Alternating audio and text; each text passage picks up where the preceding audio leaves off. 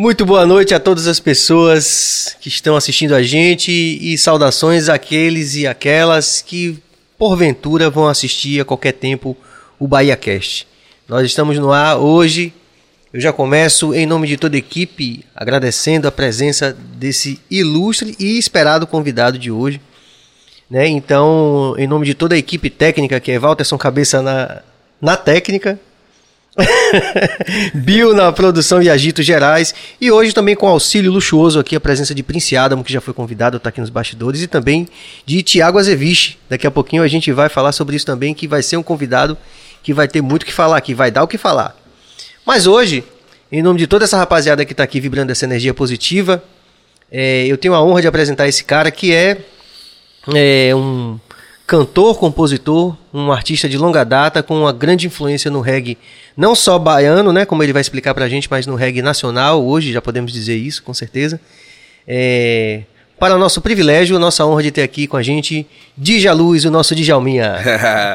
Boa noite, gente. Boa noite, Afros. É um prazer para mim estar aqui, trocar essa ideia com você. E com essa rapaziada aqui, energia positiva total aqui. Já fui bem recebido por Prince Adam aqui, quando ele me viu, já deu de. Então tô em casa. Muito bom, meu irmão. A gente estava aguardando porque você sabe que o Bahia Cast tem essa proposta de, de contar essas várias narrativas de todo mundo que passa por esse viés identitário da nossa Roma Negra Salvador, né? Uhum. Então, não somente circunscritos ao reggae, mas é verdade também que a gente é, tem essa, esse grande privilégio de conhecer e de ter como amigos e amigas vários artistas, pessoas que são importantes, não só da música, mas também muita gente do reggae que para nós é fundamental né, é, nesse processo de contar essa narrativa identitária da, da Roma Negra Salvador. E como falei no começo, né? A gente tem assim, você tem, Dija, uma longa história né, de atuação na música.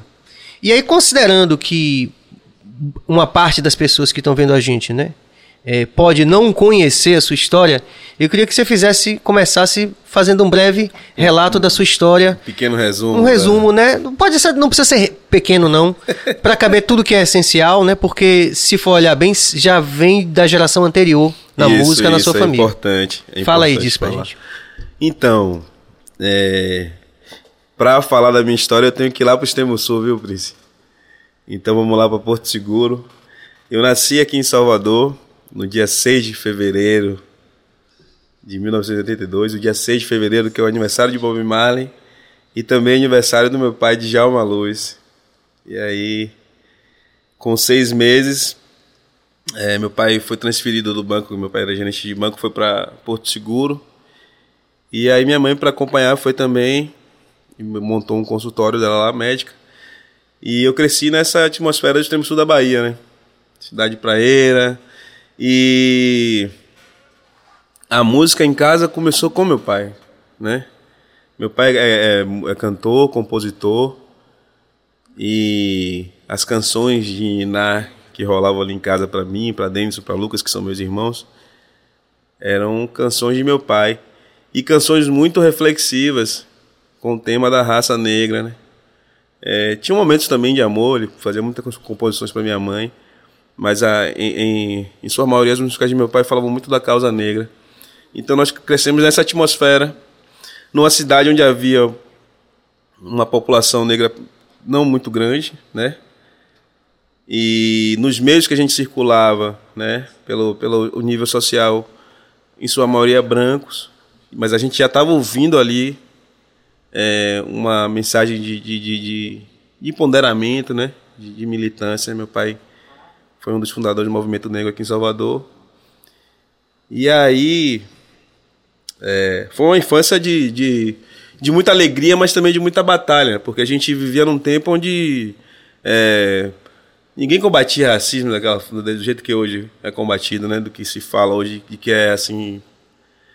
É, condenado nas redes sociais e tudo mais. Não tinha rede social, era uma cidade interior, então a gente sofria na pele de fato o racismo. E a música vinha como esse alívio, como uma mensagem de, de se levante, de, sabe?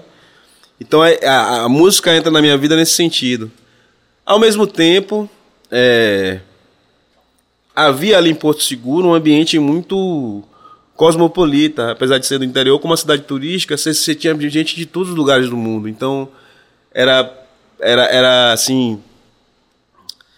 Todo lugar do mundo, se você imaginar, alemão, é, americano, né, estadunidense, é, britânicos, você achava todo mundo, todos os lugares, do lugar, todo mundo de todo o Brasil, muita gente, cada ano pessoas diferentes, e isso trazia musicalidades diferentes. Tem uma época que a lambada estava muito forte lá. Então, nessa e essa é uma fase que eu estava lá, né? Da lambada, aquela época dos anos 80, uma lambada bem forte.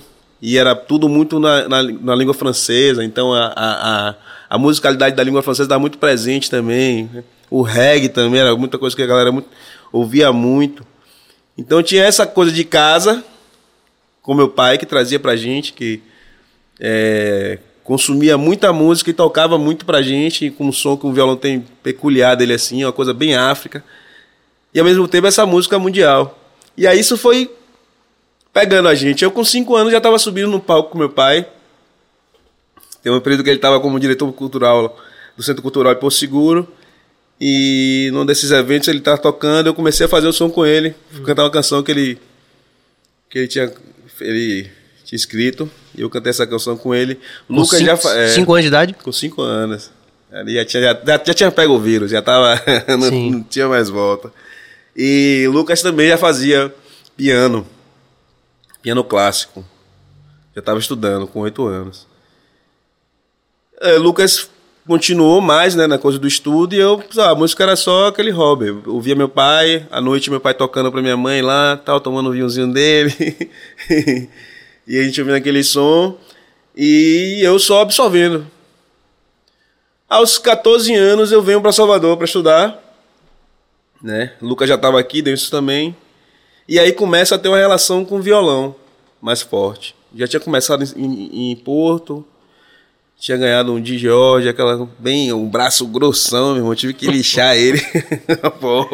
A mão cheia de calo. E aí eu lixei o violão, falei, meu pai, rapaz, você vai ter que lixar aí, lixa o violão, lixa ali também o. Pra diminuir, baixar o, é, a tensão da corda, aí deixei ele no filezinho, tal, depois eu mesmo invernizei, e aí comecei. Professor Raimundo era um cara que tinha lá que dava aula em, em Porto Seguro. E aí eu peguei fiz uns, umas três semanas assim de aula, porque eu, eu não sou muito disciplinado, confesso. E aí aquela coisa de ficar no, Bestetu, bestetu, eu, pô, velho. Não vai dar pra mim, não. Já queria pegar a revistinha pra tocar logo aquela música do Legião Urbana, pra tocar aquele reggae e tal, não sei o quê. E aí catei as revistinhas de Dennis, que Dennis deixou lá em Porto Seguro, né? Que ele tava, já tava em Salvador. Aí catei as revistinhas de Dennis, já sabia qual era o dedo, um, dois, três. No, e vamos nessa. E aí comecei a aprender. E foi uma fase interessante. Que aí comecei a entrar no universo mesmo. Quando eu comecei a tocar a primeira música, velho. Pô, aquilo ali pra mim foi. Se ele disser qual foi a primeira música que eu toquei, você não vai acreditar. Qual foi? Porto Seguro, de. Que... Ah, de Durval? Naquela época. E aí, as músicas de meu pai eram difíceis de tocar. Eu não, conseguia entender o que meu pai estava tocando, porque meu pai é autodidata. Então ele não coloca esse acorde convencional. Os acordes ele mesmo criou e foi, foi descobrindo ali. Então eu ficava olhando, rapaz, que nota é essa que esse cara tá colocando? Que acorde é esse? E para ficar bem com a galera, né? No Porto Seguro que eu andava, eu já comecei a tocar a lambada que a gente curtia. Né? E aí fui aprendendo. E já ouvia muito reggae.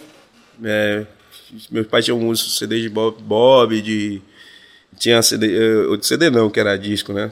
Essa galera não sei nem Vinil, é, era vinil. vinil galera.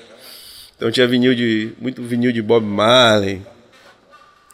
Tinha o vinil do Lazo, que tinha gravado o Coração Rastafari de meu pai, então é, cresci ali. Engraçado que eu não tinha. Essa música é de seu pai? É de meu pai. Eu não tinha dimensão, velho, do que era aquela música. É, tinha outra canção também que Zezé Mota tinha gravado de meu pai. Eu achava bacana porque tinha em casa um disco com a música do meu pai, cara. Tem o nome do meu pai, eu ouvi ele cantando, mas eu não tinha a, a noção do que era aquela música. Quando eu vim para Salvador, eu comecei a percorrer a cidade. E que aí eu fui no Pelourinho, conheci o Bar do Reggae e tocou Coração Rastafari Negão, velho. Ave Maria, velho. Ah, lá eu Aí você entendeu, chorando. e, pô, aquela energia. Aí fui entender o que era. E, e as pessoas iam chegando e falando, pô, essa música e tal. E entendendo a importância dela. Aquilo foi pra mim, assim, um, um divisor de águas, assim mesmo, assim. De eu, de eu entender a música enquanto um, um, um, o poder transformador dela mesmo, sabe assim? Porque tava muito próxima de mim e eu não entendia aquilo e, e era para mim era uma coisa minha, né? Uma coisa da família, não entendia que ela, ela tinha essa Dimensão social, né? dimensão social, né? Assim. E aí foi essa, pô, eu falei, não, é isso que eu quero pra mim, velho. Aí meus irmãos já estavam aqui. É, eu vim pra cá, vim morar na Federação, no Parque São Brás. E tinha uma banda chamada Tuaregs. Que era da rapaziada ali do Parque São Brás. Uma banda de percussão. Eu sempre fui apaixonado por percussão. Nas férias, meu pai me trazia para Salvador para ir pro ensaio do Lodum, para pro Pelourinho. Então, é, quando eu vi aquilo também, a molecada tocando percussão valendo, assim, a gente tocava na ladeira do. do da, dali da federação, aquela ladeira da- perto da TV Record e tal. Aquilo foi, né, Pegando força. pegando força. Meus irmãos já estavam tocando. E aí quando rolava festa de família, já, já juntava uma galera e já fazia o e eu só daqui observando. Porque até então eu era, era, era o mais novo, né? eu não podia me meter muito. E foi rolando engraçado, tem uma, uma, uma, uma história engraçada véio, com essa banda Tuaregs, que a galera tava tocando na, na ladeira. E aí chega a reportagem, aquela equipe da reportagem da TV Itapõe e tal, não sei o que, filmando, aí todo mundo corre, avisa, chama a mãe pra ver e tal, não sei o que, tocando. Gravou. Aí no outro dia todo mundo esperando pra ver, né? Meio-dia ia sair a reportagem. É... Meninos é, incomodam a, a vizinhança. e o som era massa, velho.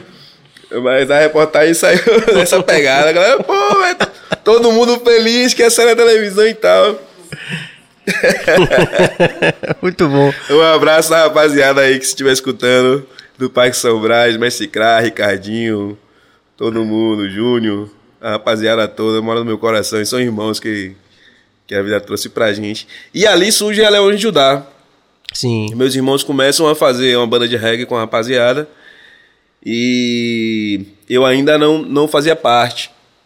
Mas como estava ainda na, na adolescência ali, pré-adolescência, ainda tinha uns agudos bem. Chegava valendo, né? E aí comecei a fazer uns back no ensaio. Então, os caras tocavam Bob Marley, pô, não podia tocar, eu ficava ligado. E aí, ó, na hora do back eu abria a banda e digo, "Ô, vai, vai." Aí começou a deixar eu ficar na onda. E aí entrei, Denison fazia o, o vocal Hum. e eu fazia os back. Tinha show que eu não podia ir porque eu era de menor, então nem, nem podia ir, né? E tal. Eu comecei a acompanhar a galera. O tempo foi passando, acho que aos, aos, aos 17, é, Denis falou, ó, não vou mais tocar, não tô mais afim, eu tô com outros planos, tal, não sei o quê. E foi num dia que a gente ia tocar, na hora que a gente ia tocar, velho. Tipo assim, a gente no ideário pra fazer um som, Denis falou, ó, não vou poder tocar, não tô afim de tocar, vocês tocam. Quem vai cantar? Quem vai cantar? Falei, rapaz, eu vou. e fui. E não saí mais. Aí o palco prendeu mesmo assim. E aquilo, pô, eu lembro daquele dia engraçado que eu pegava as letras de Bob Marley, não falava inglês. Eu escrevia o que eu tava escutando. Se era ai, eu escrevia ai, e aí ia. E cantava. Tinha uma americana uma vez foi- que me viu aí. Depois ela veio falar, pô, você fala muito bem inglês, não sei o que. Eu falei, é mesmo? É que é uma coisa muito curiosa quando você é músico, você tem um ouvido apurado, né? Vai apurando o ouvido. E normalmente a pessoa fala que isso facilita quem vai aprender idiomas, Sim, né? Você une as duas né? Competências. É. Fazer só uma, uma breve pausa aqui para rapaziada que tá vendo a gente aí, que é inscreva-se no nosso canal, ative o sino, é, comentem, vocês podem perguntar aqui qualquer coisa pro Dija, que ele com certeza tem várias histórias interessantes, como essa da, da televisão aí. com certeza, histórias interessantes, engraçadas também. É, comentem, deem like, porque assim vocês ajudam o algoritmo a gostar da gente. Foi essa. E daí pronto. Então essa foi a primeira vez que você subiu no palco. Sim, com a rapaziada. E aí foi na Léo Judá. E aí Denison depois retomou, voltou pra tocar com a gente. Só que aí surgiu uma banda no Rio Grande do Sul com o nome Leão de Judá também. Uhum. E a gente não podia Prosseguir. prosseguir. E aí, pô, vamos fazer que nome e tal. Se pensou em vários e veio a ideia do, de Zuluz. Porque como tinham três irmãos na banda, é, rolava, porque o sobrenome é Luz, né? O sobrenome da minha família é Luz da Luz, minha mãe tem o nome Luz, meu pai também tem o nome Luz antes de casar, então fizeram até uma investigação para saber se era parente, se era primo, porque era, né, era ah, o que o que o que o que dividia o lugar onde um morava e o outro era, era como é que se fala? Uma extensão, um braço do mar do, manguezal, que era Imapele, do outro lado Candeias, aí ficou naquela, investigou, mas não era. e aí, enfim, ficou a família Luz da Luz. Luz da Luz. Luz da Luz, é. Então não é só artístico, é o nome É mesmo. o nome mesmo, é o nome mesmo. Então Djalma é Djalma, eu sou Djalma Luz, só ficou Djalma Luz Filho, porque como nasci no mesmo dia de meu pai, Sim. Hum. ficou o mesmo nome, não fiquei com Luz da Luz. Mas os dos meninos são Luz da Luz. Luz da Luz, é. Bonito, que bonito. É, É. bonito, né? Uma bela coincidência. Não existe coincidência. Era pra ser assim. e aí, pô, me perdi, fui na luz. Não, eu tava contando que você. Essa foi a primeira apresentação, aí depois você falou que Denison voltou. Davidson voltou e a gente montou a Zuluz. Alguns integrantes saíram, entraram outros. Que ano gente- era isso, você lembra? Rapaz, a Zuluz, deixa eu ver. 2000, 2001, acho, man. Porque você já tem uma longa também tinha- história de apresentação naqueles Qual é o de festivais Judá, A gente todos. já fazia, fazia ali na, na Católica, né? Que, que rolava aqueles Hum. festivais de. Do Rafa Filosofia. que festival louco, velho. Só doido, né? Só doido. Esquivão. Esquivão, É, pô, de os Beto. quem é qual o doido. nome dele, Beto. Esqueci o nome do outro brother também. Uma rapaziada muito massa também ali. velho. Os Se fosse hoje, ia ser todo, mundo preso como comunista, Pô, né? velho. Rapaz. Fica aí. Ô, velho, eu sou novo, viu? É porque eu tava novinho lá no Começou. Só dá um toque Mas pra é, rapaziada. rapaz. aproveitando que, ó. Cabeça, vamos, vamos fazer esse mexão aqui, porque é muito merecido. Ô, vista realeza, irmão. Eu falei que eu tô aqui com a grande presença, ilustre presença do Tiago Azeviche, que veio trazer essa camisa belíssima pra mim. Eu tô bonito. Hoje eu tô bonito. Hoje, eu- hoje, hoje eu consegui. Graças a Tiago, que com certeza também tem um uma história interessante. Viu, Bill? Tiago vai vir aqui pra poder a gente conversar sobre esses processos todos muito bonitos, não só a questão da produção de uma roupa bonita, de um produto bem acabado, não só isso Veste bem, né? mas toda a, a, a filosofia por trás desse negócio né, e, desse, e desse empreendimento. Muito bonito. Obrigado, viu? Obrigado, Thiago. Thiago é um ser iluminado também que chegou na minha De luz também, graças a É, Deus. Ele é. É de algum, né, Afro? É isso É. aí. Somos. Aí a Zuluz começou a se apresentar. Sim, começamos a nos apresentar. Nessas e ainda doido. nessa pegada, ainda, ainda, ainda rolava ainda a filosofia, ainda rolava alguns festivais na cidade que eram mais alternativos. E começamos, né? E caímos ali no Rio Vermelho, que era o lugar que dava para você escoar seu som, como todas as outras semanas também, né? É, e a gente conseguiu fazer ali. E depois, um tempo, parou. Assim, por alguns motivos a gente teve que parar, também cada um seguindo seu caminho. O Cra foi morar na, na, na Espanha, outro foi fazer outra coisa, meu irmão também foi fazer morar fora. Ainda continuei aqui, né? Seguindo a, a- a primeira formação foi se desfazendo. E chegou no momento que eu senti a necessidade de buscar outros áreas, assim. Porque a- a- o lance das Luz era uma banda de reggae, mas era uma banda de reggae que sempre misturava com outros estilos, né? A gente sempre usava até um jargão que a gente criou, que era o, o rock afoxé surf reggae music, né? Aquela coisa do rock afoxé por ser um, um, um grupo mesmo, aquela coisa de, de, né? bloco afro, assim, e surf reggae music, porque eram vários estilos, a gente tocava salsa, maracatu, misturava tudo mesmo, nunca foi o reggae roots puro, né? E aí eu tinha essa necessidade de, de tocar mais coisas, de minhas composições também que já estavam vindo, iniciando o processo de composição, eu estava fazendo... Porque antes quem compunha para para para Zuluz e para ajudar era Lucas, né? Lucas era o cara que escrevia da letra mesmo, assim. E aí com o tempo eu comecei, aí entrou uma, daqui a pouco entrou outra, daqui a pouco fui pegando jeito e fazendo aí, tal e senti a necessidade de, de, compor em outros estilos, porque era uma vivência minha, né? Minha bagagem, do que, como eu falei em Porto Seguro, aquela coisa de você estar tá consumindo o mundo todo. O verão em Porto Seguro é loucura, né, Rei? Tem a massificação da música. Música baiana, não. De um estilo da, de uma música que é da Bahia, porque a música baiana ela é muito ampla, a gente tem que deixar isso bem claro. Não é não? Isso é um erro colocar um estilo como definindo música baiana. Então. O, o axé, você diz. É, né? o axé, né? Que naquela é época nem pagode rolava, era axé mesmo, né? Depois veio o, o pagode. pagode. Mas quando se fala em axé e fala música baiana, eu penso que é só axé, não é, velho. Sacou? Então. É, se for porque assim, se você partir dessa, dessa perspectiva, que eu, eu concordo com você, tem que tomar esse cuidado. Vidme é música baiana, foi feita aqui, né? Se, é, e tu, de Caetano Veloso é música Raul, baiana porque é feita aqui. Raul, Gilberto Gil, Pete, também. Sacou? Então a gente tem que tomar esse é cuidado. É relevante, não? É, Prossiga, entende? fica à vontade.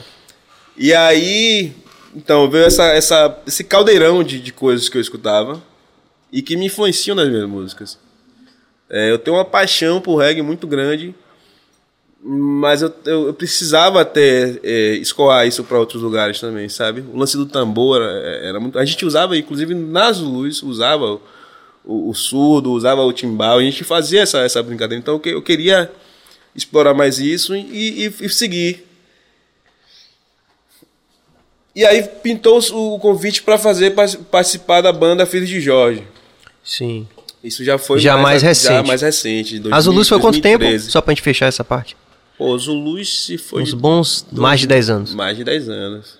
Tem uma história, uma longa história. E vocês fizeram alguns festivais grandes também aqui fomos, em Salvador, com Garage Rock? Fizemos o Garage, né? depois a gente também viajou, fizemos o, o é, a virada cultural em São Paulo, que foi massa também. A gente chegou. Assim, ninguém conhecia a gente lá, né? E a gente chegou para tocar na Rio Branco, no primeira banda, acho que era uma hora da tarde. A gente começou a tocar, não tinha ninguém daqui a pouco, negão. Aquele negócio, o lugar lotou assim. Foi, foi bem bacana. E a receptividade, rolou até uma, uma, uma, uma pauta no, no, no jornal Folha de São Paulo, a gente ter contato com ninguém, a gente nem imaginava que ia, que ia rolar essa repercussão. No outro dia tava lá o nosso nome, pô, Banda Zulu, tal, tal, tal, tal, tal. Foi bacana. Mas, é, enfim. Completou diversos, a mandala, é, né? E por diversos fatores ali, a, aquela história se. se. paralisou. Não digo que acabou, porque estamos vivos. Sim. Então, mas ela teve essa pausa. E aí veio o convite para ir para Filhos de Jorge. Que já foi em que ano? Já foi em 2013. Marcelinho, Marcelinho Sim. Oliveira. Ele tinha acompanhado a gravação do, do disco do Anaso Luz, o disco Abrigo, em 2011. E aí é, a gente, ele Passou esse período, eu abri o Afrobeat, virei nome, dono de, de bar e restaurante e tal. E aí, 2000... Que eu fui lá, fui lá. foi lá. Fiz um som lá também. Fiz som lá também. Em mais de uma ocasião, eu acredito. É, porque Rafa fazia o som lá, Rafa Pondé. Sim. Então você teve lá, teve o pessoal também do Natius que foi lá também com, com, com o Rafael também fizeram som lá. Depois Lute também fez som lá também. Tem uma galera. E a gente estava combinando que você também fazia um som lá. Eu lembro que Sim, a gente chegou a, chegou a conversar. A, a conversar, não, mas acabou não rolando. É... Mas aí você aceitou esse convite de participar a do Filho de Jorge. o convite, a gente conversou e, e a proposta era de, de unir os, os, dois, né? Os dois universos, né? Eu tava vindo do universo reggae e os caras mais com uma coisa afro-latina, né? Baiana, aquela coisa, porque os caras misturam... Aquela clave é maravilhosa, os caras têm um foi uma sacada muito boa de Gilmar e Gilena, assim, aquela levada deles. Que é meio cumbia e é mesmo meio, a, a, né? Ijexá é uma coisa ali que você não, não consegue identificar, mas que te leva. E o repertório dos caras era massa. Assim. Tem a dancinha, né? Tem o, o TikTok, né? Que é o. Aquela coisa ali da dancinha de. John Mayer tem TikTok é. também. Não vejo necessariamente é, como... Não, tem a dancinha, mas tinha um passeio muito lindo é, pela obra dos artistas brasileiros. Porque você tocava Caetano, você tocava o seu, uhum. você tocava Gil, você tocava. Sabe? Ele, você trazia para essa atmosfera. Então, eu achei massa e queria aventurar mesmo. Né? E enfrentei resistência das pessoas que curtiam o trabalho com reggae, né? É, eu queria galera, perguntar isso aí. É, a galera cria essa onda, pô, que nada, irmão, você vai fazer isso, não sei o que. Pô, eu falei, não, velho. Eu sou músico, velho. Sabe? É, primeiro vem a música, depois vem o reggae e outros estilos, mas eu sou músico, eu sou música, velho. Então, pois é, eu. Não quero me prender, não, só com o máximo respeito. Esse tópico é interessante, eu quero pedir sua paciência para poder eu fazer umas observações também, que é o seguinte. É, o reggae, né, que é, você teve história com Leão Judá, depois Zulus, então foi grande parte da sua de como você era reconhecido pelas pessoas como artista uhum. no nosso cenário mais imediato, né? E o reggae é muito ortodoxo, né? Meio talibã em, algum, em alguma medida, né? Para aproveitar um refrão forte na mídia hoje, né? Só talibã. Mas assim, porque tem um certo fundamentalismo né? Sim. O reggae deve obedecer a determinados cânones, tem que soar assim, tem que falar disso. O artista tem que ter tal postura. A gente sofre e não é algo localizado geograficamente só na Bahia. No mundo todo tem essa discussão de como o reggae deveria ser como reservatório do simbólico, essa coisa toda. Beleza, né? Então nós como artistas que que transitamos por esse universo do reggae, sabemos que existe uma bancada bem fundamentalista, em cima disso, né? com certeza. E que desconhece, aí eu vou já colocar minha postura pessoal, desconhece essa relação de pertencimento e de parentesco de todas essas musicalidades que você falou aí.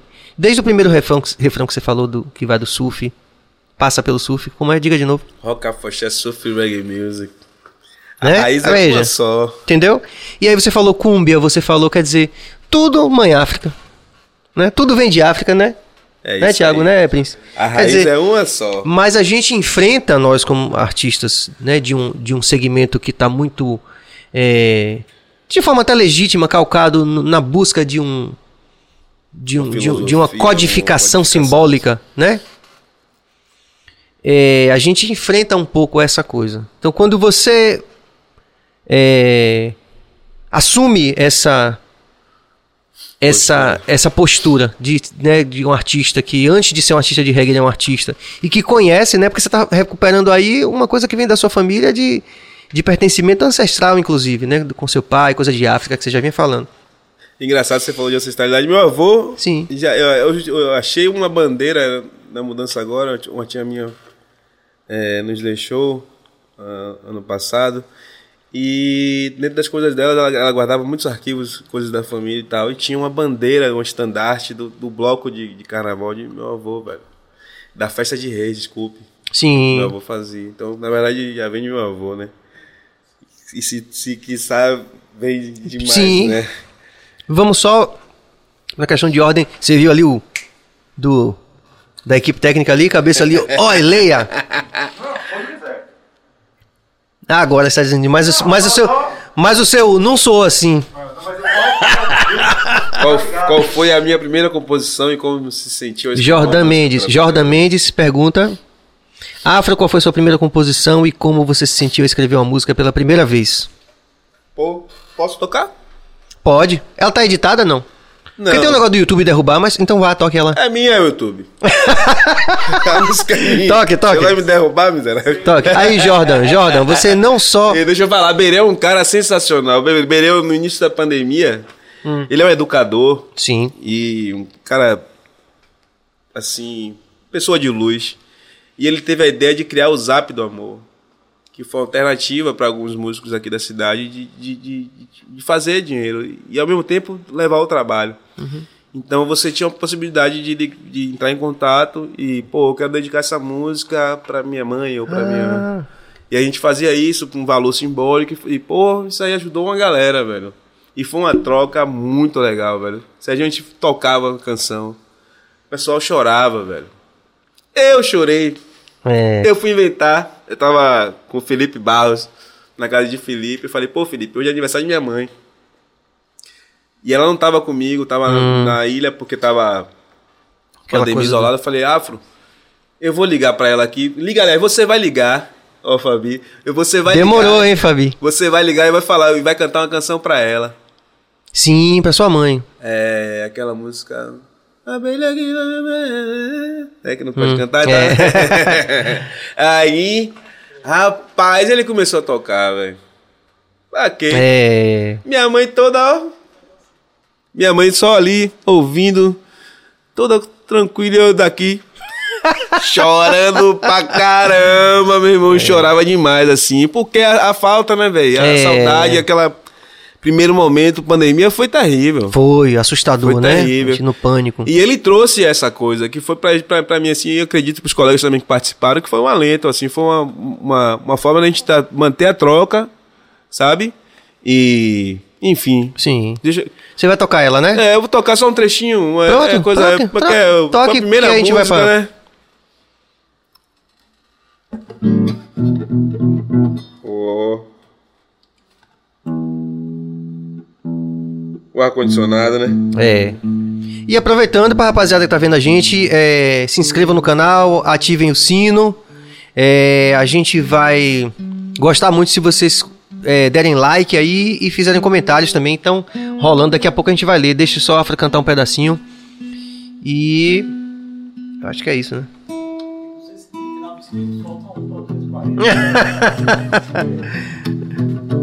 Manda. Você tava no quarto em casa assim, a, a janela dava pra lua. lá em Porto. Aí tinha uma, uma nuvem que entrava, depois saía um pouquinho dessa e.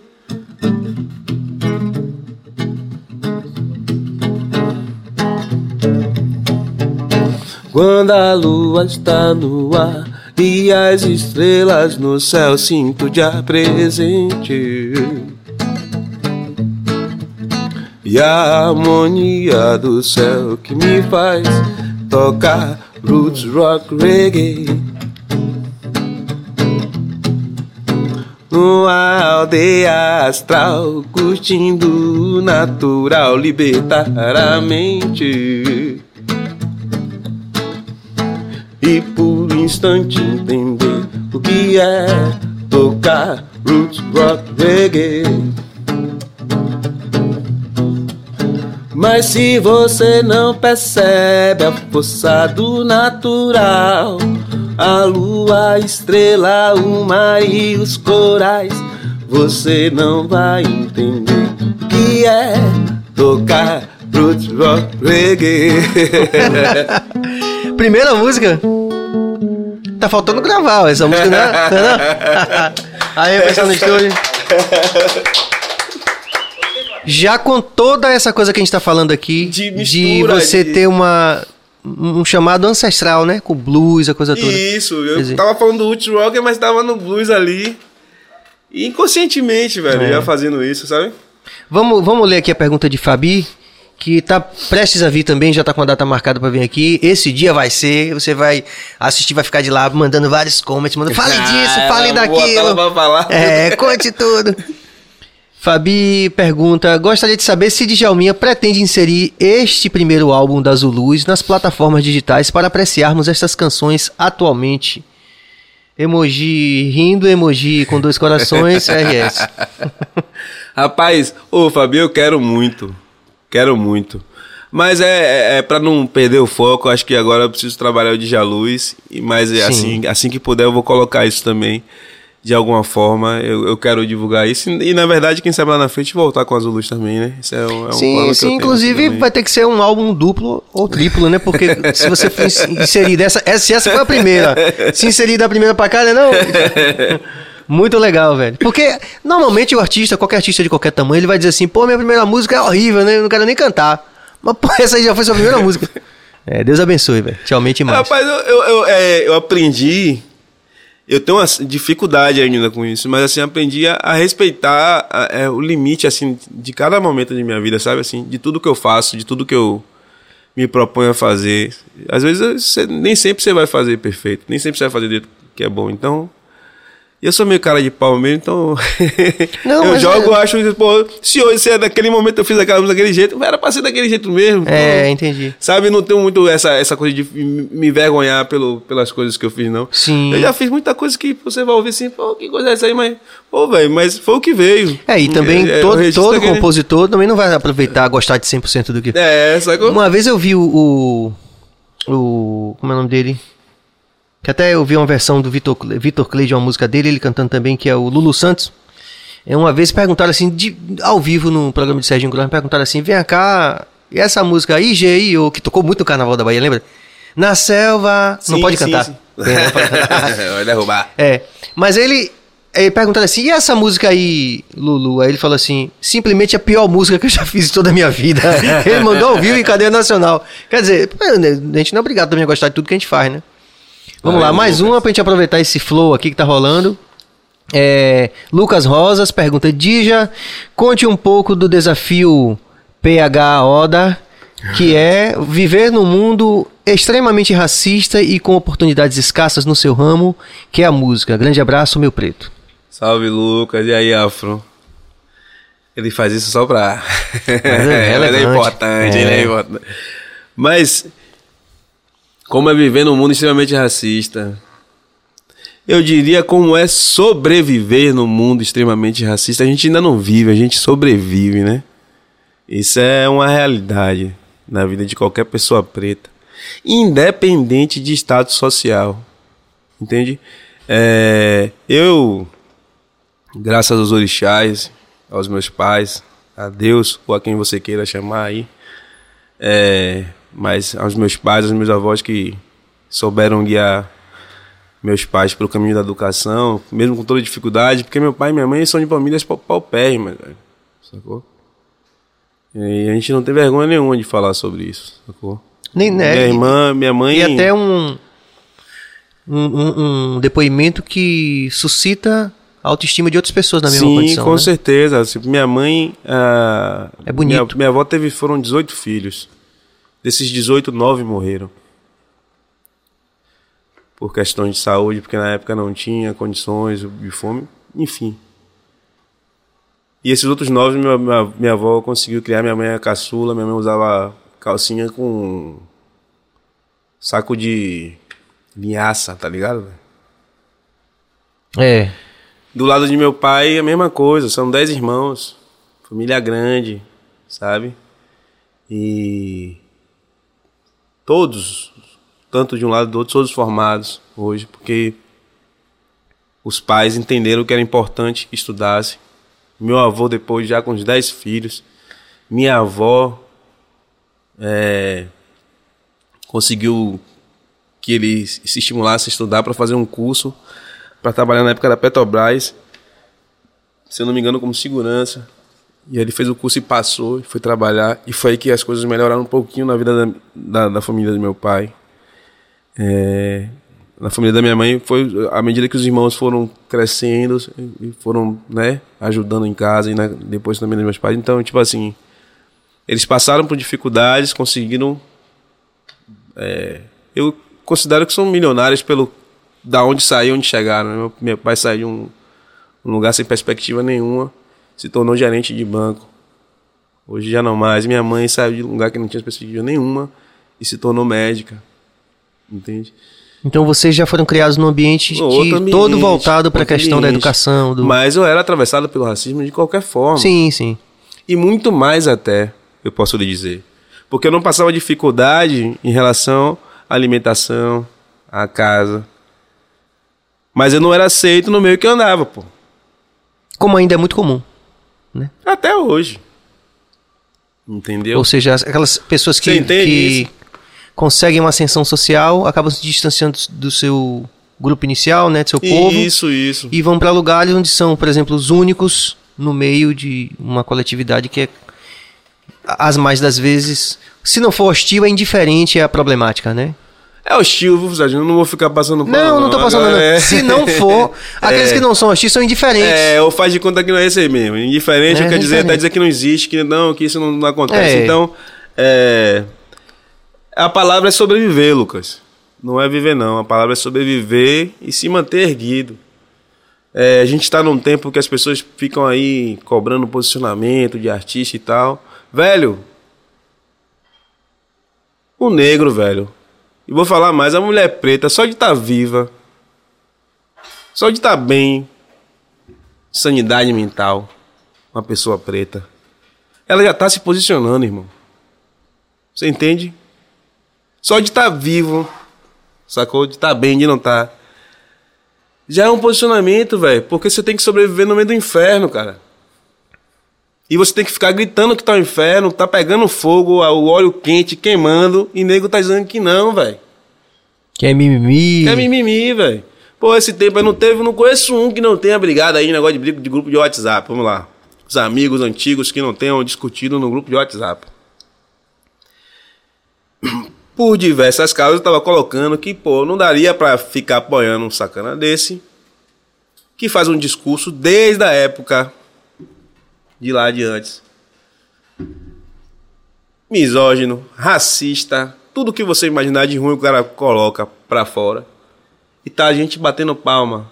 E aí pessoas que cresceram com você, tá lá batendo palma pro cara. E aí você fala, rapaz, tá errado. Ah, não, não existe. Não existe como. Vem cá, negão.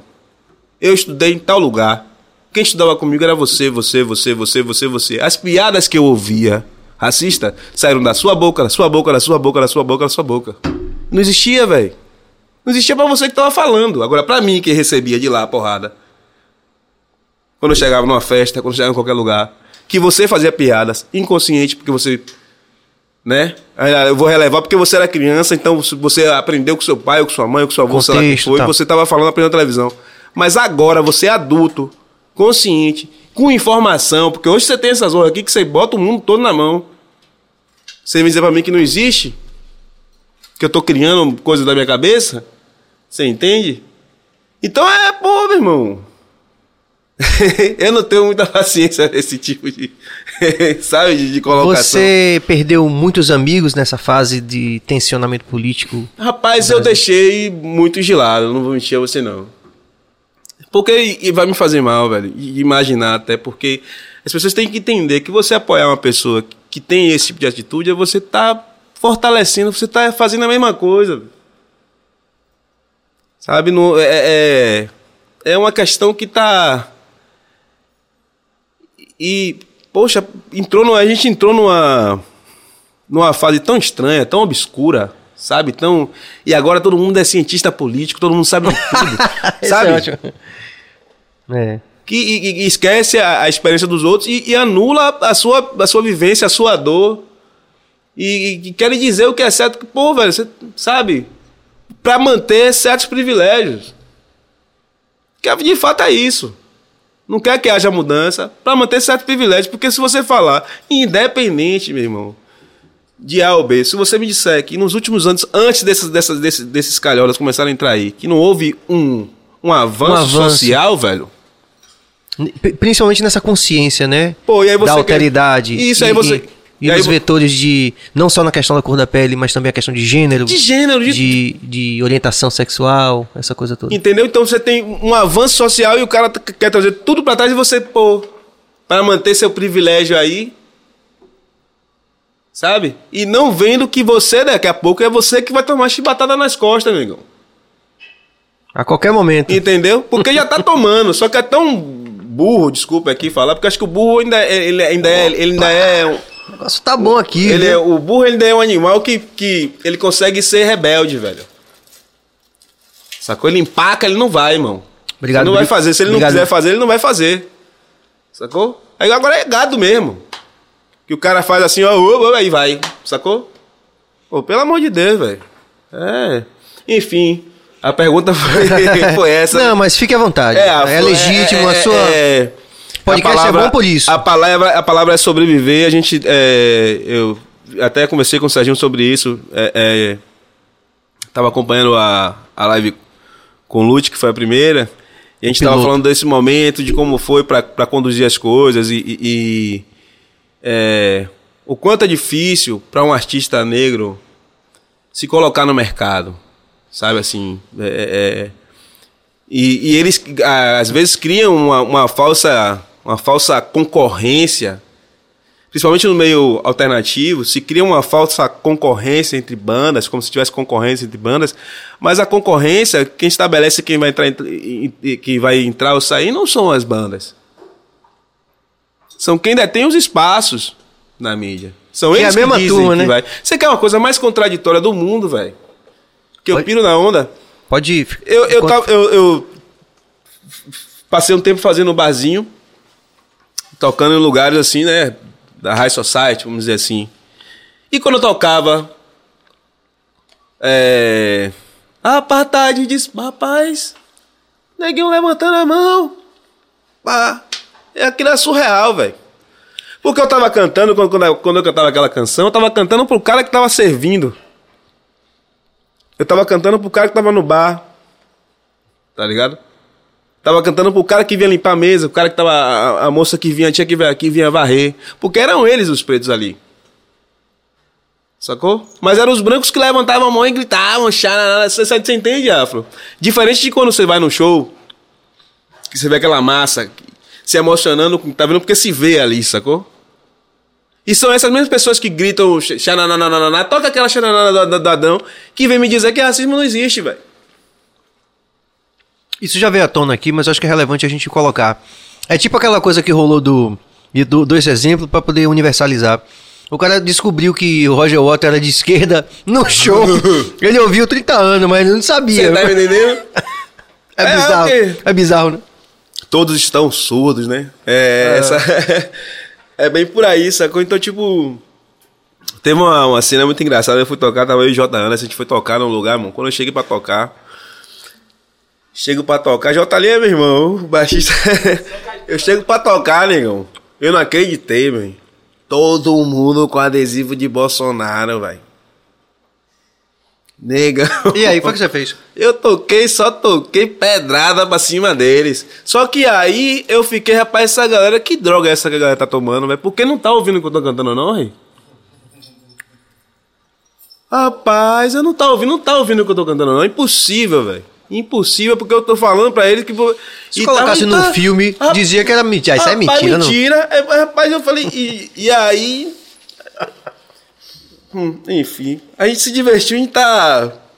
Sim, fazendo sua parte, piada, mas né? nego batendo palma, meu rapaz, é impossível isso. Acho que o nego tá, tá. A galera tá viajando. Enfim.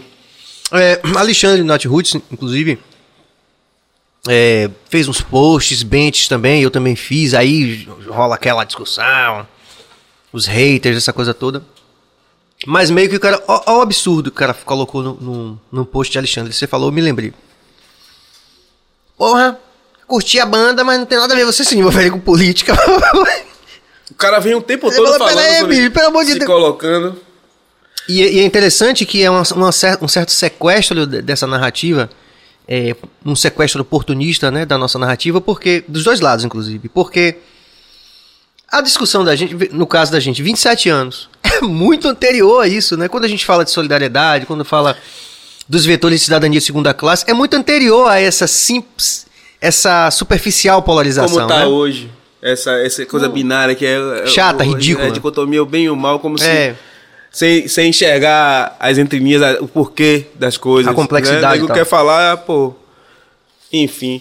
E aí. Mas a gente vai chegar no capítulo Nat Roots daqui a pouco, porque a, a pergunta do Mucambo oficial aqui, como foi a emoção de ter uma composição sua gravada pelo Nat Roots? Tem outras colaborações em vista? Obrigado, Mucambo. ó, aí. Foi uma emoção massa, assim como foi a emoção também ter Baby gravada pelo Adão Negro. Baby que é uma parceria com, com, com o Felipe Barros. É, eu acho que qualquer compositor fica feliz em, em ver, em ter sua música gravada. E quando você fala de uma música, de uma banda com, com projeção nacional, que sai internacional, né? Que tá, na Roots tem uma, Sim, o Nat Roots, tem uma é, sem estrada. dúvida. É, isso fortalece pra caramba a gente, assim. E, e- e uma canção que é tão íntima minha, assim, uma coisa que era tão. E, e- e eu fui engraçado, assim. O processo da, da gravação com o Roots foi engraçado, que eu posso falar isso que não tem, não tem problema Fica à nenhum. vontade. É, ele, inclusive, já externou isso, né? né? É, o Alexandre ele tá fazendo um projeto que eu acho que é Raizama, que ele vai pegar algumas bandas de reggae nacional e, e vai, vai colocar alguns artistas. E aí, Mário, Marauá que tinha me passado o contato do, do pessoal de da unidade 76 lá. Mário da. Semente, que era da Mário Semente. Semente, Hum. Marauá, que, que é pra mim uma das maiores vozes da Bahia. Aquele cara tem uma voz. Não, os dois eram muito bons e, É, ele e Daniel e, também. e Mário também, um cara, Ah, Mário é maravilhoso. porra, velho. cabeça. E aí evoluiu pra caramba, É. assim, musicalmente falando, aquele. Ele era aquela coisa fechada, né? do reggae, Sim, assim. bem ele aquilo que a gente tava falando É, da- daquela coisa, ele, porra, ele abriu a mente, a composição dele, ele mesmo fala assim que, que aumentou e tal. E aí, enfim, eu conheci o Rafael da Unidade 76. Sim. E aí eu mandei essa canção pra Rafael. Eu falei, pô, Rafa, tem essa canção aqui e tal, vê se, se, se rola de, de, de, de- entrar nessa parada. Ele falou, pô, tal. Aí o Alexandre aprovou. E ele já tinha falado, pô, essa música tem a cara do Nat Roots, velho. Mas, pô, ah, grava aí, tá, não sei o que e tal. E começamos a gravar, faz, fomos fazendo. Quando ele ouviu, eh, já gravado assim, né, mais, mais encorpado, ele, pô, dia, é, posso gravar? Pô, quando ele falou isso, olha, oh meu Deus. É. Por favor, grave, meu irmão. Porque foi uma banda que me influenciou muito, velho, também. Sim, sim. Sabe? Adão Negro me influenciou. Eu- Pô, eu vivi aquilo. Você falou do Babilônia, eu ia pro Babilônia, pô. Na Ambig e Adão Negro. Depois eu fui lá pro Castelo de Igreja. Se o reggae- Foi muito. Ali, e Caju, velho. Se o reggae for realmente considerado patrimônio imaterial, eu acho que Bill com certeza vai receber um bom aporte, porque só de Babilônia, né? E daquela história de, bandas é, icônicas, né? Como Zulus, Adão Negro, a própria Banda Naya, Naya. né? Que estavam ali naquele momento fantástico de crescimento do reggae em Salvador. Enfim. Mas é, vamos aqui fazer uma. uma- Sim, aí. O Luiz Namer. Não Luiz se- é uma enciclopédia musical. Esse cara Então, é. Didi, ah, vou citar três nomes e você vai me dizer o que cada um deles representa na sua formação artística. Gilberto Gil, Completo. Gilberto Gil é. É o norte, velho. É o cara que consegue tocar tudo, irmão. Ele faz o que ele quer. Pra mim, é... define Gilberto Gil. eu vou usar uma expressão acho que dele mesmo, dele mesmo, que ele diz assim: um dos grandes babalaôs como já não se fazem mais. Viva aí, meu. Djavan, Pô, mestre, né, velho? cara lagoano, né? Que também deve ter, é, assim, ter uma história de vida de superação muito grande. Quem imagina É. aquele cara sair, né? É, de, de- de Alagoas, assim, da, sozinho, né, praticamente, né? e trazendo uma música diferentíssima de tudo que tava rolando. É. Djavan é único, né, velho? Assim. Referência total na voz, assim. E aí ele foi longe, é enciclopédia mesmo, que ele foi em Cartola aí, né? Cartola é babaegum, todo o máximo respeito, meu irmão. Esse aí é o cara. Esses caras, velho, são mestres na escrita, na melodia. Não tem o que você falar, velho. E recuperando isso e um pouco da sua própria história que você falou, que eu queria explorar um pouquinho mais, e fazendo um paralelo com a música que é produzida pelo Alexandre, por diversas é, é, também é, falas dele, né, onde ele coloca essa coisa da música popular brasileira como algo que lhe é tão natural quanto o reggae. Quer dizer, como você falou muito bem, né, sou músico, né, então não é, é lógico que no momento que a gente está né, formatando uma banda de reggae, você talvez até se fique mais preocupado em você genérico, né? O, o artista fica mais preocupado em seguir determinados cânones. Mas aí você se descobre e se redescobre no meio do caminho como um cara afro-brasileiro que tem Jorge Ben, que tem Gilberto Gil, que tem Djavan, né? Então tudo isso faz parte do tempero da, da sua música, como eu identifico na música de Prince Adam também que tá aqui hoje sim, sim. que é um cara também que é uma enciclopédia, que conhece muito de música brasileira. Né? Tem um momento de ruptura do cara do reggae, que você falou de Mário, que o cara, não, reggae, a gente só pode falar disso, só vai... né? Natural, é a mandala de cada um, às vezes a mandala é pequena, às vezes a mandala é de muitos anos, às vezes é a vida toda e o cara não resolve. Mas você já bebia dessa fonte da música popular brasileira desde antes com seu pai em casa. E você, tudo isso entrou num tempero que acabou de- lá na frente aproximando você de Alexandre, Sim, né? sim. E, a- e aí, quando. é, era muito engraçado isso, porque quando eu ouvia Nat Roots, a primeira vez que eu ouvi, o amigo trouxe uma fita, o pai dele estava em Brasília. E aí trouxe essa fita. Não- Nem tava rolando os caras aqui, velho. Ó, é. e aí, Esse comentário a gente salve. É. tem que ler, porque JP é um cara também talentosíssimo. Dia 2 aqui. Vai estar no dia 2 É, aqui também. é- é brutal, talentosíssimo, que tá. também tá escrevendo a história dele. E tem esse perfil também, né? Quer dizer, vem da Mosaia e que abriu pra uma. uma... É, Olhou no espelho do passado dele também, viu que tinha Jorge Ben, que tinha tanta coisa e tá com esse projeto super bonito. Papo bom retado, dois queridões aí. Salve BahiaCast. Esperamos você aqui, JP. A gente, voltando, eu me perdi Sim. um pouquinho agora aqui. Não, a gente tá falando essa coisa da música brasileira, né? De como isso acabou, no final das contas, conectando você Então, esse cara trouxe essa fita do Night Roots, eu escutei, eu falei, pô, que som massa, velho. E o cara passei meio um pouquinho de avanço, ele vai ali, no, ele tem uma onda ali, né, que vai ali de avanço, eu falei, rapaz, que, que sonzeira aí. E aí comecei a curtir, né, e fui abrindo mais coisas, tinha um outro som também que ele, um brother que me apresentou, Sublime, que eu não escutava ainda, e tudo, não tinha aqui, não, não tava rolando aqui ainda, sabe, aí tipo assim, foi abrindo, Pô, e é isso aqui que eu quero mesmo. Já tava fazendo um som com a Leon Judá que já tinha uma coisa diferente. Então, é, é- Velho, música. Eu acho que o importante é a mensagem que você quer passar, não importa o estilo. E aí eu vou mais, quando você fala da, da música popular brasileira, é música preta brasileira. Né? Eu tenho uma dificuldade hoje, quando me perguntam, ah, que estilo você toca? E ah, não, mas porque você tem que pensar como é que você vai deixar seu estilo, porque para você colocar ali no- na, na plataforma, senão a plataforma não vai te jogar, não vai te posicionar de um jeito, você tem que ver qual é... Pô, velho, eu, sou- eu toco música, eu faço música. Agora, música preta brasileira, baiana. É, Pô, meu pai, meu pai fez Coração Rastafari. Pô, eu aceito um... Não tô dirigindo. um cafezinho. Temos, inclusive, aprove- aproveitar esse o- momento merchan aqui, cabras. Gulligut. Guli Gucci aqui do nosso...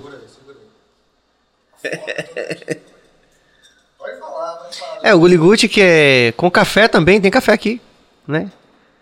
E eu, eu provei bom pra caramba, só que hoje eu tô dirigindo, hoje, hoje vai ser só do nosso amigo Diego Lugo também, o cara que já teve aqui também, com uma referência também, uma história de vida fantástica, de superação e de, e de autoestima muito fantástica.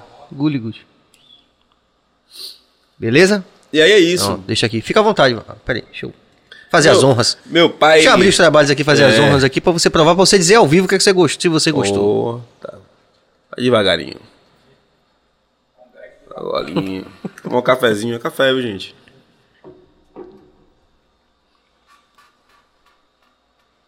Tá batendo. Mas assim. Então, E aí meu pai quando escreveu o Coração Rastafari, viu, viu Prince? É... Ele não tinha pretensão de nada. Ele fez uma música pra homenagear o Bob Marley. Tinha acabado de, de falecer. que coisa E linda. era um né? cara que representava muito pra raça negra, né? Que tinha uma história de- de- trazendo. E que foi um cara que rompeu com vários. Sim, né? cânones, né? né? E aí ele faz essa canção. E foi meio que numa pegada que era um reggae, meio que meu pai tocava, que não é, é um reggae, mas não é um reggae. Ele- do jeito que ele toca. Bujão vai cantar essa música no Malê. Eu Raimundo Bujão? Malê, Foi, o Raimundo Bujão. Eu engano, foi no Balé, não foi no eh, museu. Outro dia eu tava conversando com o Mestre Jackson, encontrei com ele no, lá no Cravinho. E tava Hum, toquei com tocando, ele. Tocando essa ideia com ele, ele vai falando. E aí o Mestre Valdir Lascado, pra acompanhar, faz uma levada, porque antes era, era samba, né, que a galera tocava, né? E aí pra levar, faz uma levada mais cadenciada, meio funkeada e... No horizonte vai... Samba reggae, negão. Então, a precursora do samba reggae é a música Coração Rastafari. O próprio Neguinho... De que ano é a música? De 82, velho. Eu tava nascendo ainda. E aí Neguinho desenvolve depois, sabe? E todos os créditos a Neguinho, todo mundo. Mas se, se, se não for falar do mestre Valdir das Caras, se não for falar do Coração Rastafari, você não vai conseguir entender de onde chega e da, pra onde. Por que, que chegou esse nome samba reggae. Entendeu? Tipo assim, então já pensou se ficasse só no reggae, velho? Se, pô, a potência que é o samba reggae, velho. Ah, com certeza. Entendeu? Se ficasse, não, não vamos tocar esses negócios aqui não, aqui a gente só toca samba, a gente só vai tocar desse jeito aqui mesmo. Não vamos mudar, sabe? Com a música a- e a proporção que isso deu e como transformou a vida das pessoas aqui, da população negra dentro de Salvador. Quanto abriu, quanta gente, quantas famílias não são hoje, sacou? Não- não são sustentadas pelo samba reggae, pelo mundo, velho. É, fora que a referência de autoestima, de empoderamento, né, que, que, que fez parte daquele momento com né? Isso. Agora, Ontem, por exemplo, o Lodum até postou, os meninos estavam postando esse recorde que não foi batido ainda, né? Do, do Central Park. da, com- daquele lá com, com o Paul Simon. o Simon. É, né? pô. Dizer, aquele- tem muito da gente ali, né? Ali eu pô, tava em Porto Seguro, vendo pelo, pelo, pelo, pelo Fantástico rolando. Pô, que sonzeiro. Pam, pam. Não pode cantar. É, não pode. e aí, velho, é, a potência que, que a música tem como poder transformador. E quando você, às vezes, se limita ou cria barreiras, quem perde é a gente, velho. Agora, a gente pode, tem que falar do samba reggae, tem que falar da história do samba reggae, mas depois também a gente tem que falar sobre a questão da apropriação. Sim, que, é rolou também algo disso, que né? caminha lado a Porque aí lado. pegou, maquiou, botou branquinho lá e pronto, agora aí vem, sacou? Só pra gente ler esse comentário aqui, eu só queria fazer uma, uma menção aqui. É, que a música Coração Rastafari, que é uma das coisas mais lindas que já foram escritas de música no reggae e no samba reggae e na música da Bahia, foi brilhantemente gravada por Lazo, né? E quando Saulo fez aquele show no Parque da Cidade para homenagear o reggae, ele convidou os artistas e ele me ligou. É esse relato que eu quero contar aqui, porque é um relato que é fundamental. Ele falou assim: Serginho, aquele jeito dele, né? O respeito. Porque Saulo é um cara. É um cara abençoado, não um ser de Ele luz. É um ser de luz. Ele aí me ligou e falou: Serginho, eu vou chamar Lazo pra cantar comigo. Aí vai ser você, Cine, é, os meninos de Edson, né? Que é Jeremias e Isaac, e, e Lazo. Ô Serginho, o que que, eu, que que eu canto com Lazo? Ele teve esse cuidado de me perguntar assim, né? Uma pessoa de mais dentro. Eu falei, rapaz, você tem que cantar uma canção chamada Coração Rastafari. Aí eu vou para as palavras lá de Juliana Ribeiro, né? Tem que marcar, viu, Bill? Anote aí. Juliana tem que vir. Pô, uma mulher empoderada daquela, uma, um- daquela, né? Uma referência tem que vir. Nossa amiga também. É porque é o seguinte, Afro, o pessoal tá dizendo, Serginho, os seus amigos. Eu tenho muito amigo foda. Tem uma galera foda. A Bahia é foda. Eu tenho muito amigo foda, eu vou chamar meus amigos foda. Não é porque são meus amigos, é porque são foda mesmo, acabou. E aí, cara, nas, nas palavras de Juliana Ribeiro, quando quando quando o Lazo sobe no palco do, do Parque da Cidade, né, que é todo todo cercado de Plateia, né, de árvores Ah, ali, sim, né? Sim, sim, sim, sim. Entendeu, irmão? A voz de trovão. Quando o Lazo sobe, cara, nas palavras de Juliana Ribeiro, os encantados sobem juntos. Chega a me arrepio, mas é uma, mas rapaz, foi uma coisa tão linda. E eu tenho essa, eu tenho essa lembrança muito vívida de Lazo subindo pra cantar com Saulo, Coração Rastafari. Meu Deus, que coisa, uma das coisas mais lindas que eu já vi em toda a minha carreira em quase três décadas de música. Ok, né? Eu queria contar isso porque realmente é- essa música até hoje quando eu ouço me vem tudo, né? Como você falou, vem tudo, É, pô. uma Aquela coisa do bar do história. reggae que você falou, aquela imagem, vem tudo assim. É verdade. Queria esse Mas é, velho. Rapaz, e, e, e, pô, máximo respeito a Lazo, meu tio, posso falar assim, pelo respeito que tenho. É, Lazo é a potência, né, velho, da Bahia, né? Agora é, é uma coisa que me deixa triste também. Porque você veja, ele foi convidado para fazer uma participação no show de Saulo, como ele é convidado para fazer participações em, em vários shows. Mas não abrem espaço. Ou desculpe. Então ele, é- ele, é- ele a potência aqui é que é Lazo, mas o que me deixa triste é que ele é convidado para fazer participações. Mas não abre o espaço pro negão mesmo, sacou? Ele chegar lá e fazer o show dele, sacou? Nesses grandes festivais que rolam na Bahia, nesses grandes, no, no cenário mainstream mesmo, sacou? Botar o cara num horário legal no carnaval pra tocar no trio massa, fazer um, um som, não faz, velho. É. Então, pô, isso não vai, isso não. E, e eu não vou falar por Lazo, ele tem Sim. mais propriedade do que ninguém pra falar sobre essa história. Ele já mas- inclusive me falou sobre isso. né? mas, pô, né, velho? Imagine. A De uma forma potência que é geral- o cara, todo mundo ovaciona o cara, todo mundo fala, tô Lazo, Lazo, mas, É. pô, cadê abre espaço pro negão, velho? Porque esse, esse cara merece mais do que todo mundo, velho. E Tá aí na mais, luta, meu. Digo mais, que Lazo, na verdade, ele faz parte de um conjunto de artistas do simbólico, da raiz mesmo, como o próprio Edson Gomes, e que normalmente estão fora dos planos do orçamento público para a cultura e do orçamento privado. Então acaba que gera algo que é uma reivindicação até a lógica da reivindicação é pro- procede, né, que é as leis de incentivo acabaram gerando, eram para em tese, são excelentes. Pra entrar pra essas pessoas. Pra poder você equilibrar essa coisa do, do, do mercado violento, be the shark, don't be the bait, aquela coisa, né? Mas, Mas elas acabaram- o contrário, né? Exatamente. Ficaram na mão deles, né? Acabou gerando uma concentração. Então, é, o poder público acaba sendo também é, cooptado, Conivente esse orçamento aí. público, conivente, e esse orçamento público acaba sendo cooptado pelos artistas que já têm Já todo o apoio da iniciativa Pô, privada. eu não tenho. Não preciso ter papo na língua, mas pô, quando rolava aquele negócio Bonfim lá, pra que que ele tá com a lei, a lei Rouanet? Sabe? Pra Sim. quê? Por, por que por que que Cláudio- Eu vou falar o nome dos artistas porque, pô, Sim. eu me sinto prejudicado, de certa forma. Então por que. Cláudia Leite vai receber lei Rouanet pra quê, velho? Sacou esses artistas que faziam o carnaval de Salvador aí? Pra que lei Rouanet pra esses artistas que já tem todos os. Pô, sabe? Aí quem realmente precisa, não. É, e cria esse, esse tipo de distorção que a gente vê, por exemplo, eu, eu cantei com o Nelson Rufino a convite de Juliana Ribeiro, Uhum. e foi um dos grandes atingimentos da minha carreira, só de estar ao lado de Nelson Rufino. de um compositor Cara que, que- o cara que entendeu? tem, tem a história Que é tipo um Lazo, que é tipo um Edson, você entende, né? velho? É. Que devia estar ali numa Concordo. situação bem melhor, velho. Pro, Concordo. pra ser condizente com a história do cara. Não- e aí você, pô, pelo amor de Deus, não, não, não, não é desmerecendo o trabalho de ninguém, mas tem que dar, pô, devido valor Também a quem acho. tá aí que representa, sacou aí?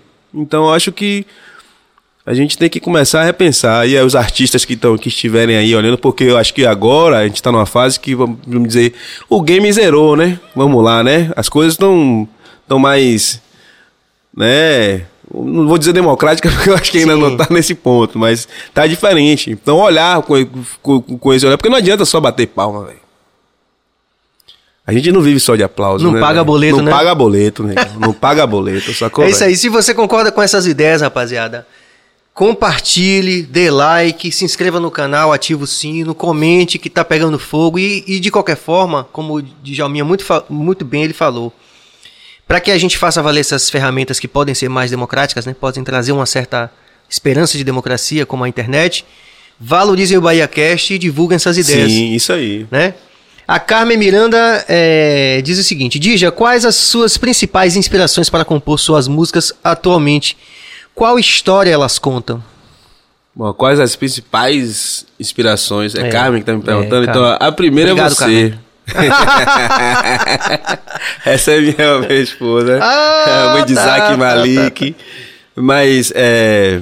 Essa pergunta aí foi, foi, foi na negativa. irmão, foi, né? foi na rasteira, não foi não? Eu quero dormir bem hoje.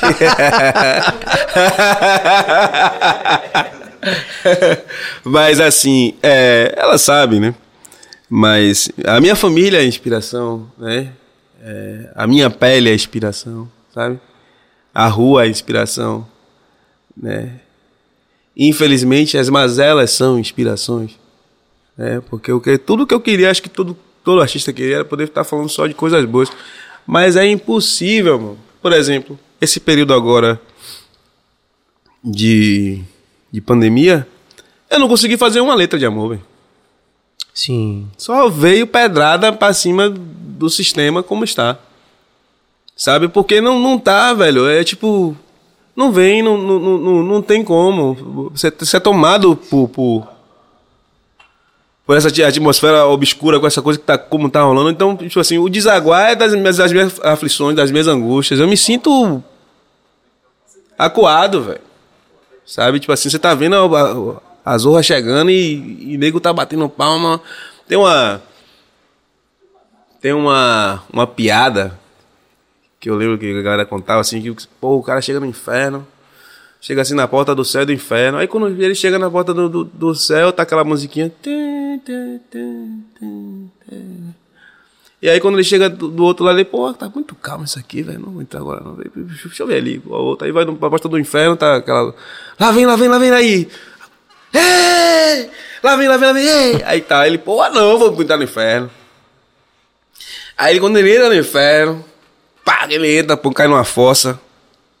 Tá todo mundo na fossa, assim, só com a, o pescoço assim, e lá vem uma, uma- uma- Como é que fala aquele negócio que corta a guilhotina passando Guilhotina. assim. E a galera, lá vem ela, lá vem ela, lá vem ela, quando eu baixava, quando eu passava, "É, lá vem ela. A galera- Sacou? A gente tá nessa onda, velho. Sim, A gente entendi. tá na merda, a guilhotina tá vindo e tá ninguém. Achando que tá entrando na festa, que vai ser lindo, que se mantém isso aí. Eu sou profissional da área de saúde também, eu sou fisioterapeuta. Ninguém lembra, mas seu Temer botou aí, congelou para a saúde durante 20 anos. Investimento. A gente tá na pandemia agora. Né? Isso aí você vai ver daqui a três anos. Quando você, ah, pô, e agora? Você não. esse investimento tá congelado, irmão. Depois que passar essa agonia aí de pandemia, é que a gente vai ver a verdadeira porrada. Você não falou, daqui a pouco quero que você fale também da sua experiência acadêmica, que você não falou ainda disso, né? Inclusive é uma coisa que você normalmente não fala. mas aqui no BaiaCast você vai falar. Vamos só responder o Lucas aqui. É, agradecendo ao Lucas mais uma vez, a toda a rapaziada que tá. É, pô, tá bombando, viu, Jé? Tá bombando. É, a gente agradece, quem sabe da relevância do seu trabalho, né? E é uma coisa que a gente desejou muito desde o primeiro momento do BaiaCast que você estivesse aqui com a gente. Né? Então tenha certeza que pra gente também tá sendo. Eu tô, eu tô, vai virar um bordão de repente aqui. É verdade esse bilhete. Eu tô falando de coração aberto. Então, Dija, e as propostas indecentes de tocadas? Como encarar a não valorização da classe artística no âmbito das contratações, Zorra. não só para barzinhos e shows, mas também para eventos particulares? Obrigado, Lucas. Rapaz. É difícil, viu, Lucas? Mas rola essas propostas. A gente não pode falar muito bem disso, porque acho que isso faz parte da, da história de dia. qualquer, do dia a dia do músico. A gente tem que ter um. Uma diplomacia. Acho que a palavra seria essa, né? Uma paciência além do limite para estar tá ouvindo certas propostas. E isso, isso é, é muito engraçado, velho, porque eu acho que é só pra música, né, velho? Ninguém chega fazendo essas propostas que a gente recebe pra outros profissionais, né? É, teve um quadro que, que. Eu já até me entendi com as pessoas que fizeram isso, eu não vou falar o nome, porque também eu entendi que se equivocou, mas que é interessante a gente falar sobre isso. Porque também tem a questão dos profissionais da música também entenderem o valor do seu trabalho. E, e ali naquele momento eu me irritei muito mais com as pessoas que eram profissionais da música do que com a própria pessoa que fez a proposta. Ela não é o universo daquela pessoa, ela lançou, foi equivocada. Mas a resposta que eu dei foi, acho que muito mais para as pessoas que, que eram colegas de profissão, que aceitaram participar daquilo, do que, do que para mim. Porque início de pandemia, negão. Escute essa, Prince. Início de pandemia. Aí me faz uma proposta. Nós vamos fazer uma live e nós vamos é, pagar 150 reais de voucher de consumo na casa pro que tiver mais views, a live que tiver mais views. Os 150 reais de voucher era para consumo pós-pandemia, porque até então tava tudo fechado. No meio da pandemia, mano, no início, você, você, você sem, sem, sem, sem perspectiva nenhuma do que vai acontecer. Você não sabia o que era. Eu tava pensando até em Mundo Z, tá ligado? Aquela guerra Z, da galera vir. É. Ah, eu falei, pô, daqui a pouco, pô. Me lança uma daquela, né? Aí, aí, eu falei, dei risada, né? Falei, porra, vem cá e vai rolar é, é, mortadela com, com, com, com, com, com um pãozinho com mortadela, um refrigerante, uma tubaína também depois. E aí, não satisfeito, mandou e mandou no grupo que tinha uns músicos, né? Da- Aí todo mundo dizia que ia, negão. Meu amigo. Eu aí descasquei, velho. Falei, pô, não tem condições, eu não vou trabalhar de uma forma dessa. Sem perspectiva. Me faz uma proposta desse escravocata que não tem respeito. E, pô, os meus colegas, vocês, têm que respeitar o que é a música, velho. Vocês trabalham com isso, vocês aceitam uma proposta dessa? Se me chamasse e falasse, ó, Digi, eu tô com, eu tô com dificuldade, a casa tá com dificuldade, você pode me ajudar? Eu ia lá e fazia, negão. De graça. Mas botar eu pra concorrer com um colega meu por 150 reais de voucher para consumo na casa. Porque os 150 reais de voucher, se você, eu for dono de restaurante, 150 de voucher vai dar 50 reais de investimento, porque você né, tem o, o valor que você tá no do cardápio, não é o valor que você gasta para eu disputar com um colega o número de views, velho. Ou desculpa, cabeça. Dis- disputar com um colega o número de views, pô. Você entende? Eu fiquei Aí na, na, na- na- no calor da onda, também, também larguei logo o que tinha que largar, mas depois a gente conversou, entendeu, entendeu, mas assim, eu não podia deixar de falar, entendeu? E mantenho minha postura até hoje. E eu acho que os colegas que disseram que sim, estavam vacilando, velho. Se não mudou o pensamento ainda até hoje, então, meu irmão, é melhor você parar de tocar música, velho. Melhor você parar de fazer sair, sair desse negócio, porque não é pra você, velho. Sacou? Porque você só atrapalha fazendo uma onda dessa. Ah, sem Você dúvida. entende? Situações assim, limites, né, velho? Pô, velho, você tá maluco, velho. Ele utilizou aqui o. o- o- foi, foi- eh, utilizou o sistema, né? Ai, Ele. claro! Ô, ali era quintal, papai. Ali era. Muito massa. Olha, eu ia pra matinê na Reg Night, nego. Então, o Prince Adam pergunta: Djalminha, você conheceu a Reg Night em Porto Seguro? E olha que engraçado. Tinha, porque a Reg Night ela veio de São Paulo, né? Pronto. E aí, era uma, uma casa de, de- de show que tinha lá em, em Porto Seguro que, pô, velho, Porto Seguro, quando se fala em entretenimento, aquela cidade dá uma aula, negão. Quando se fala em atendimento, sabe? Dá uma aula. Isso aí eu posso falar. Aquela cidade sabe trabalhar com turista. Porto Seguro, né, man? E aí, essa Reg Night era uma casa que tocava de todos os estilos. Né? Foi a casa que trouxe essa ideia de DJ pra dentro de Porto Seguro. Foi a casa que começou uma série de arti- artistas, vários artistas. Eu, de Mamonas Assassinas a Gilberto Gil passou ali pela Reg Night. Sacou? Tipo assim, a gente ia em quase todos, porque nativos eles tinham um- uma política com nativo, então você tinha uma carteirinha da Reg Night, legal. ou você pagava desconto, tinha carteira vermelha, carteira verde, a carteira preta é melhor, né? que você entrava não pagava nada. E aí, é... olha que engraçado. Eu era moleque, velho, tinha uns 13, 14 anos, eu tava indo na onda de vir pra, pra Salvador. E aí. É, chegou um cara de São Paulo que era o, o, o- novo diretor lá da, da Reg Night e tal, que ele veio, de lá da, de São Paulo. E no, no, no- eu fui com meu pai num show lá, o cara, pô, meu pai deu o nome de Djalma Luz, ele, Djalma Luz? Aí o cara ficou assim, Djalma Luz? Seu nome é Djalma Luz? Você fez Coração Rastafari? Rapaz, eu tenho um, eu tenho um, um documentário. Ô, Ló. rapaz, que viagem. Eu tenho um documentário que você, que é o cara que. meu pai, nem- meu pai nem tinha essa, essa projeção de que a samba. Não, você que, que, que começou a onda do, do samba reggae, foi, começou com você, velho. Eu sou que pô, e eu fiquei assim. Porra, meu pai! que onda, velho. Aí essa me marcou muito. E também eu lembro de Lino Almeida, que depois que tinha, teu, tinha Reg Night, e depois abriu uma casa, se você lembrar agora, acho que era Banana Reg. Que abriu do lado. E aí Lino Almeida foi pra lá e foi. é, virou promotor daquela casa e tal. Ele, ele- Pô, foi massa. Agora, uma coisa que aconteceu em Porto que foi super triste no final foi que quando pegou fogo, né, velho? Que era aquelas coisas de barraca de pai piaçava. Então pegou na Reg Night e o vento levou, pegou na, na banana reg, pô, acabou, velho. Com a onda. Foi, foi muita, muita onda ali. Mas ficou. Essa referência é fantástica, esse, esse, esse, esse relato Ô, fantástico. massa demais. E ali, pô, sem contar os momentos, eu não posso falar as coisas que eu fazia lá, né, velho? Essa parte pula.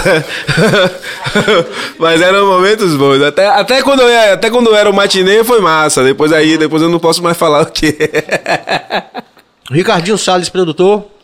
DJ, qual a sua perspectiva para essa possível volta com esse novo normal? É, essa nova forma de se pensar músicas autorais. Olha, eu vou dizer a você que eh, pra mim não tem nada de novo. Eu sempre pensei as músicas autorais assim. Da mesma forma como eu penso hoje. Tanto que as Luz a gente sempre prezou por tocar músicas autorais Vocês, e, uhum. e empurrar mesmo, assim, porque era o que tinha que, que fazer mesmo, né? Lógico que a gente entende que tem que tocar também uma coisa pra. né? Embalar a galera, você embala e aí manda a sua, você tem que ter essa magia sempre. Mas assim, eu eu ainda tô meio com esse, esse, esse termo novo, normal aí, eu, eu tô, meio, tô meio estranho. Mas assim, falando dessa questão de pandemia, como está hoje, é, eu não sei como é que vai se dar isso, velho. Eu, eu estou tô, tô meio cabreiro até pra dizer como é que vai ser, como é que vai. Eu tô esperando acontecer pra depois ver qual vai ser a postura, porque eu acho que as relações vão, vão ser muito diferentes hoje. Eu não, eu, não, eu, não tenho, eu não tenho saído, então não tô vendo como é que tão, como é a galera tá se portando na rua. Eu não sei como é que tá sendo a noite de Salvador. eu não- Eu não, tô entendendo muito como é que tá funcionando. Você já se vacinou? Já tomei minhas duas doses por conta da, da profissão, né? Sim. Que é. Vamos fazer. Fisioterapia, eu sou formado em... tempo, tempo. eu, sou, eu sou formado em fisioterapia, eu me formei em 2009. É... E assim, ó, uma coisa que Mas eu quero você falar. atuou. Hein? Você atuou. Atuei, atuei, atuei. Eu me formei em 2009. 2009, aí, 2009 eu me formei. E aí fui pra Londres. Passar uma temporadinha em Londres. Nisso mora lá, né? Meu irmão. Passei uns quatro meses. Passei três meses, três, pouco, três, três quatro meses em Londres. Depois fui pra Valência pra encontrar um amigo que morava na, na federação. E foi uma temporada boa também, que abriu ainda mais ainda esse leque musical. E aí voltei, quando eu voltei, comecei a atuar em Lauro de Freitas, no PSF, que pra mim foi uma paixão, assim, absurda. Trabalhar com saúde pública, meu irmão, é o que há.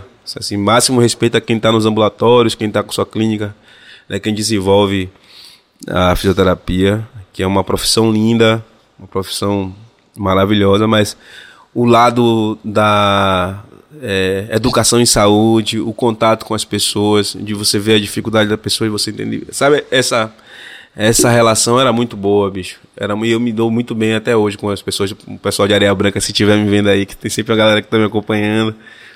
E de repente, é, esse tipo de atuação também tem um lado que aproxima dessa experiência com o reggae, com a música, Sim, porque né, tem uma velho, visão é, de mundo, é, né? É porque é justamente o que a gente pregava na música. Então eu fui viver isso. Sabe, de, de passar mensagens de, de, de, instrução, né? De instruir mesmo as pessoas a, a serem melhores, né? E você se transforma também, porque você tá ali em contato com aquela dificuldade e você, pô, se você volta pra casa, meu, você, rapaz, peraí, eu vou começar a, a balancear o que, que realmente eu tenho que reclamar, o que, que eu não tenho, né? O que, que eu tenho que aceitar, o que, que eu não tenho, tem, tipo assim, né? Porque você, ao mesmo tempo que você faz um balanço do que você tem, você fica indignado com o que eles não têm, que é o básico, velho. E aí isso vai lhe transformando, né? Essas, essas questões vão, lhe- vão lhe de norteando. Então, é esse contato com as E as pessoas são maravilhosas, meu, sabe? O ser humano é, um, é maravilhoso, velho. Tem uma parcela que não vale nada. Tem uma parcela que não vale nada, mas o povo é lindo, velho, demais. O povo, o povo é massa. Então, Entendeu? e se você tá curtindo, é, se inscreva no canal, ative o, ative o sino, Vou dê like, compartilhe, comente, porque aí Djalminha vai falar quem é essa galera que não vale nada. Ave Maria. Agora, só pra terminar de responder, Ricardo. Sim. Ricardo, é, a gente caiu numa. Eu vou falar aqui, eu acho que a gente caiu numa. numa cilada da Zorra. Porque antes a gente reclamava das, das gravadoras. Mas gravadora pra compositor antigamente dava dinheiro. Hoje, com essas plataformas, que ele paga 0,00000. Você tá sacou? Então, tipo assim, pensar em música autoral, nesse cenário que a gente não pode tocar, que a gente não tá podendo ir pra rua, É, muito louco, né? é, Mas temos fé que já estamos no caminho de volta, por né? favor. É. Hoje foi 20 anos. Desde ontem tá 20 anos aqui em Salvador. A vacinação. As pessoas de 20 já tá anos. chegando a 17, eu já recebi um, um 12 a 17, já tá rolando aqui, né? É. Fabi aí continua. Afro, você teria vontade de viver uma nova experiência como dono de algum outro bar como lendário Afrobeat? Rapaz, macaco não toma conta de bananal, velho. Isso aí. eu acho que eu preciso. Eu preciso. Ficar mais maduro, é. pra poder. Eu acho que eu, eu, eu teria se eu tivesse condições de botar uma equipe e não ficar lá. Por quê, meu irmão? É pinto no lixo, parceiro. Entendi. Pô, você num lugar que tem música, que tem, pô, aí você, pô, meu irmão, você não quer voltar pra casa, você quer ficar ali, velho. A Disneylândia da parada. Você, sacou? Você entra na terra do nunca, meu irmão. Eu, eu vivi até. Tem um lapso na minha vida, velho. O Afrobeat foi um lugar maravilhoso, de contato com pessoas. Porque tem essa coisa, né? São pessoas diferentes circulando. É, é, foi uma vivência muito grande, assim, com o meu irmão, que, enfim, que nos deixou, que é que é o Silvinho. Mas. É. Você sai do mundo, velho. Você vive aquilo ali só. Sacou? É, é, é muito intenso. Eu vivi aquilo muito intenso. Então, tipo assim, hoje eu acho que não daria, não, velho. Porque. Pô, porque ali a gata tava tocando, viu, Brice? Eu não deixava. Não tinha um que não passasse pra tocar que eu não fosse dar uma canja. Não, olha aí, toca também, vai ficar no balcão ali pedindo pra tocar. Pô, velho, fica aqui no balcão que eu quero tocar ali. Mas foi, foi um empreendimento conjunto com a sua esposa? Como foi o Não, impacto ali- disso com a, com a família? Esse Foi ficar o tempo punk, todo? foi punk, porque na época eu não, eu não, tava, eu não tava casado, né? Eu tava, é, tinha separado no primeiro, primeiro relacionamento e, e tava namorando.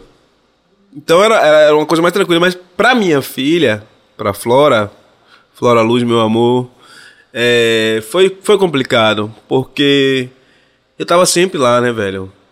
Tipo assim, e no- na semana, quando eu tava, em dias de semana que eu tava em casa, ela, período de escola, essas coisas, a gente não- não- E o final de semana, que é o que você pode ficar mais com seus filhos para atenção, eu não tava. Que é uma realidade também que quando a gente é música, a gente não fica em casa. Mas é. Consumia muito do tempo, né, velho? E, e o bar tem essa coisa que não é só quando o bar tá aberto. Né? É você comprar mercadoria, é você fazer um exemplar. que Eu aprendi até essa palavra em francês, que é um exemplar que você faz as, as preparações, né? Pra deixar tudo organizado. Pra, então a gente. E como era uma coisa que a gente mesmo fazia, aquilo demandava um, um tempo e um esforço muito grande. E fora isso, pô, a fantasia, né? Vivendo aquilo ali que você acaba eh, mergulhando de cabeça. É, então, Na boemia também? Na boemia, né? Então, eu, falo, essa parte de fantasia é a boemia, né? Então, acho que isso. Eu tenho um lapso aí de dois anos da minha vida, sabe? Até musicalmente falando, porque ao mesmo tempo que eu consumia as músicas que estavam lá, eu não estava consumindo a cena aqui fora. Sabe, eu não, não vivenciava como instrumento como eu vivenciava antes, sabe? Então, tipo assim, foi um- é, o, o Afrobeat foi um ano, foi um momento maravilhoso, mas tem um lapso aí. Hi- Tem um hi- custo. Tem um hiato aí, é, sabe? no- com relação à família e... E aí, os- quando os gêmeos vieram, foi que eu falei, pô, não tenho condição de ficar aqui. Então tem Flora, Tenho Flora, tenho gêmeos, Gabriel e Felipe, sim, meus amores também. E Esse- agora essa Isaac Malik, são quatro. hum, que são os. Minha banda. Quem são os ditadores da, da que você falou da do espaço Agora quem tá comandando é Isaac Malik. Tá- Que idade? É, tá com 10, 11 meses Eita. agora. Vai fazer um ano, semana, é, mês que vem tem Caruru. Agora vem cá, Afro. A gente já se conhece há bastante tempo. Eu acho que eu tenho. Apesar da gente estar Olha fazendo lá o uma coisa que tem. perguntar, meu amor. Não. Tem a paci- Quando chega nesses assuntos, eu fico, eita, lua. É, é, é light, é light. Pode ficar tranquilo. Porque a gente tá falando aqui, olho no olho, que nós somos amigos há muito tempo, a gente se conhece há muito tempo, né? Se, se frequenta, se respeita tal. Com certeza. Mas isso aqui que, que você. Tudo que você pode diz- dizer aqui é, pode ser usado contra você. Mas eu- a pergunta é light. É, você ainda vai fazer mais filho? Ou já parou em.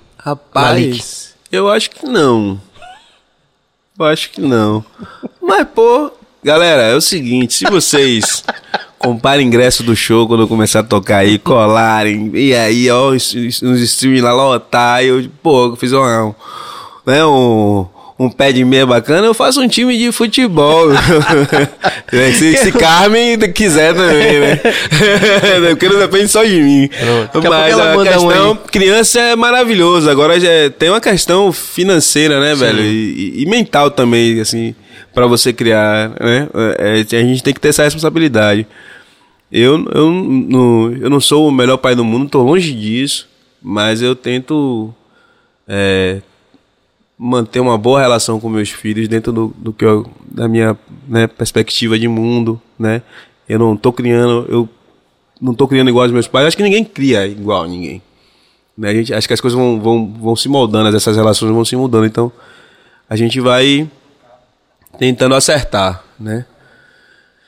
E eu acho que eu tô tendo êxito. Eu acho que minha, minha filha Flora, pra mim, é, um, é assim... Pô, garota inteligente, adolescente, né, velho? Adolescente, você, tem momentos de muita. Com momentos também que você fica assim, rapaz, é minha filha aqui, pô. Como é que ela tá falando essas coisas assim que, pô. Você, você sabe, você, você fica emba- embasbacado assim, que como. Coisas que chega pra ela que você acha que não tá passando, mas que você acaba reverberando na vida dela e ela, ela assimila aquilo e, e, e isso vai, isso, isso é maravilhoso. Então minha filha eu, eu acho que eu ensino aprendendo muito. Ela me ensina muito. E, e é uma das coisas que a gente, pai e mãe, tem que. é, A gente ensina pro filho se defender, a gente filha, ensina pro filho se argumentar. E quando ele argumenta, você às vezes perde o chão, assim, né, velho? Tome! É, e aí a gente tem a tendência a gritar. Às vezes eu, tenho, eu dou uns, uns, uns, uns- "Ah", mas eu- depois eu percebo que não, velho. Eu tô criando pra isso. Eu tô dando As Acabou ferramentas. que ela venha e me questione. Eu Agora eu tenho que me preparar também para responder de uma Segure forma tranquila. É, entendeu, velho? Aí você vai aprendendo. Mas no geral eu acho tão acho bonito, você falou com muito, com muito, com muito amor nos olhos, assim, os olhos brilhando dos Ah, seus filhos. véi, cê é doido, Vai até incentivar a Prince. Eu acho que vai incentivar a Prince, porque a Prince tá precisando entrar em campo aí. eu, Eu lembro de uma conversa vê que eu tive- puxando esses dread aí, Prince. Mas o pequeno, ó que viagem, Zack Malik. Sim. Ele, os irmãos ganharam um, um- Como é que chama esse negócio aí, rapaz? Que bota. Vai em pé. É. Não, não é patinete, é andador. O menino com nove meses tava andando lá, velho. Com nove meses tava andando. Aí chegou agora esse mês, o patinete do irmão. Ele pegou o patinete, subiu e ficou em pé certinho, velho. Paradinho. Dez meses. Aí, a, a casa tá aqui, tem que ter uma ladeirinha que a, a, a galera desce. Ele fica aqui parado e, e fica pedindo pra você. Ele fala assim: é, é, é. Pra você empurrar, pra ele descer com a ladeira. E não solta, não, negão. Rapaz, e aí vai, você vai empurrando ele, ó. Amarradão. Amarradão, rapaz. Eu digo, rapaz, que menino é esse? Vou ver nas é. Olimpíadas de Paris daqui a pouco. né? É, fé em Deus. É, uma vez engra- engraçado que eu tive com o Cine, foi uma conversa meio. rolou essa onda aqui de você e Prince, né? Que você tem quatro e Prince tá querendo fazer pelo menos uns dois. Nessa fase mais recente dele que eu tô acompanhando. E. é, e e eu, eu e Cine, né? Cine perguntou, eu já tinha, eu já tinha Alice. Aí. Você tem, você tem só uma filha? Eu falei, e você, Cine? Ele, eu tenho cinco, não quero parar. Aquele negócio dele. Eu falei, pô, caramba, velho. Vai ser igual os caras lá, Family Man, que tinha 52. Não, ou, Você é doido, velho. ou um brother que eu conheci lá em Pirajá, que ele, eu contando essa história lá, né? Deixa eu te falar. Ele aí disse, eu tenho 18 filhos. Eu falei, rapaz, cara é Meu completo. bisavô, Salustiano. Sim. Diga aí quantos filhos ele tinha. Um número assim, né? Mas diga aí. Não tem ideia. diga Chute aí. aí. Chute aí. Você. 20. 48, Eita. negão. Chegou perto do Family Man, que são 52, né? 48, rapaz. É, o cara ser não muito... é Já não se fazem mais demais, caras não. bravos como antigamente, É. né? Brabo? Esse aí é maluco. Vamos lá. É, não tinha pensão também, né? Júlia Moreira, Dija, fale um pouco da sua experiência com o Afrobeat. Alguma pretensão em investir em algo parecido novamente? Quer dizer, dá pra perceber que a galera tem saudade, né? do Daquela Afrobeat. coisa. Tinha um... Pô, era um ambiente massa. Era um ambiente massa. A gente conseguiu criar um ambiente legal. é, de muita musicalidade, muita amizade, assim. Era um, era um ambiente legal de estar, assim, né? Mas é, é isso, ele toma muito, muito tempo, velho. Assim, e pra o que eu quero, galgar a carreira como músico, eu acho que eu não, não teria condições. Agora, lá na frente, tendo condições de administrar isso, de botar uma equipe pra ficar fazendo isso, com certeza. O Cartola, inclusive, que foi citado, tinha o Z Cartola, né? Que foi uma fase, inclusive, que ele também não teve. Do mesmo jeito que o Paul McCartney descobriu que não tinha tanto tino pro negócio, não, faliu É, e tal. meu. Mas ficou na história, né? É, Marina Miranda, Dija, quando você atuava como fisioterapeuta, você levava essa sua vivência artística para os atendimentos? Olha, Cunha. Eu ia sim, claro, levava. Levava. Principalmente era engraçado. Tocava. E eu cheguei a fazer um, um período de teatro também. Eu nu- nunca falei isso pra ninguém. Mas eu fiz teatro na Casa do Comércio. Eu fiz um tempo. Acho que foi um ano quase dois anos. É, e aí levava um pouco disso também pra lá, né? Dava. Às vezes eu chegava do nada e fazia uma ensinação assim pra chamar a atenção e a galera aí entrava na onda e. pau. E o poder da arte, né? É, porque você precisa impactar pra galera prestar É. atenção. Depois que conseguia, aí a gente Começava. começava. Mas, Dija, deixa eu te falar uma coisa. Logo que, que nosso amigo Tiago Azeviche chegou, ele. Eu pude notar, e você fez uma referência à questão da religiosidade, né? Eu senti logo a identificação. Eu digo, olha, é do nosso povo, né? É. E eu tô vendo que você tem umas contas também. Tenho aqui, eu tô com uma de Ogum e uma de Exu. Pronto. Como é. Você é filho de que orixá? Eu sou de Ogum, Ogum Megê. E você, como é essa relação com. Não, só porque aí não é só a questão da religiosidade, né? A questão identitária até, passa também pela questão identitária, política também, né? Há uma série de conceitos que se entrelaçam aí. Como é essa relação com essa religiosidade? É engraçado isso, porque é, inicialmente, né, como eu acho que todo Não pode? Desculpe, não, pode sim, desculpe. É porque eles estão eles estão morrendo de rir com a... Ah, com quantas Já- mulheres? É não, calma, não foi uma só não. Eram seis mulheres. Essa é a minha esposa. É. O Adri, Foram com seis mulheres. Ele foi, ele acho que foi o- um dos precursores do, do, do poliamor. Ele...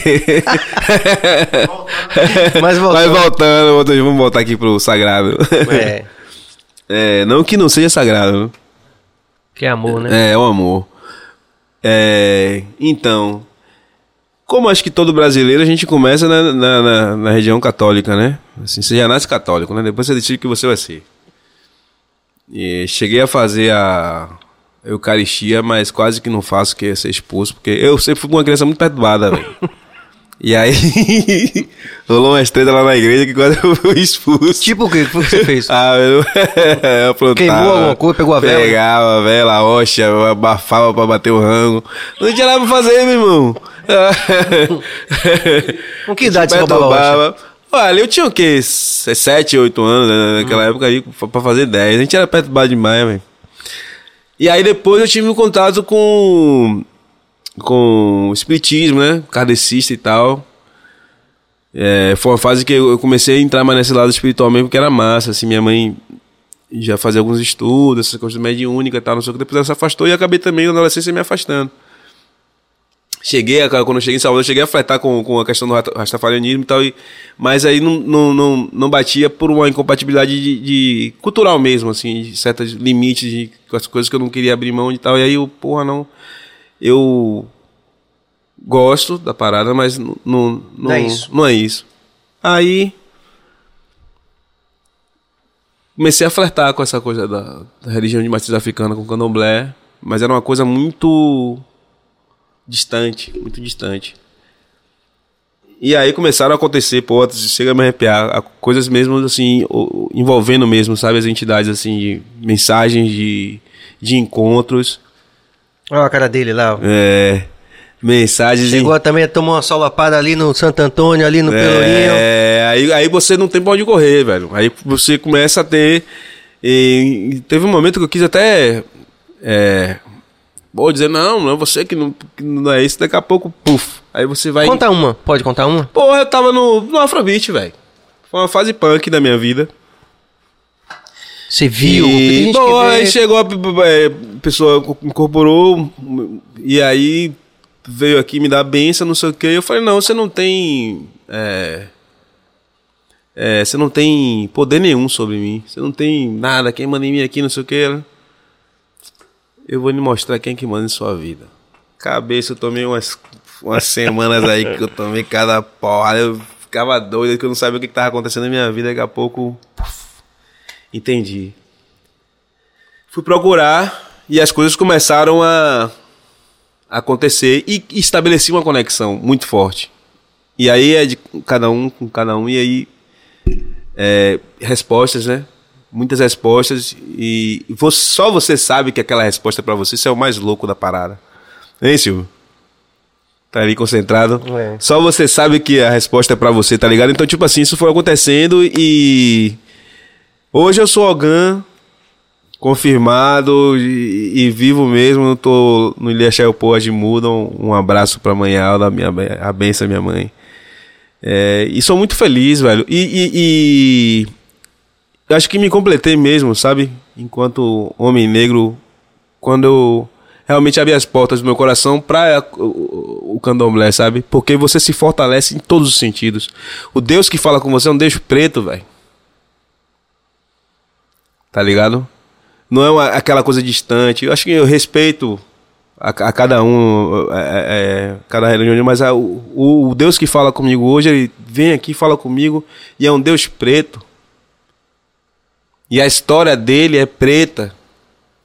Sabe? Eu, eu tô ali, velho. Eu me vejo, sabe? Eu me vejo quando, quando eu, eu escuto um Itã de Ogum. Eu me vejo quando escuto um Itã de Xangô. Eu me vejo quando escuto um Itã de Yansan.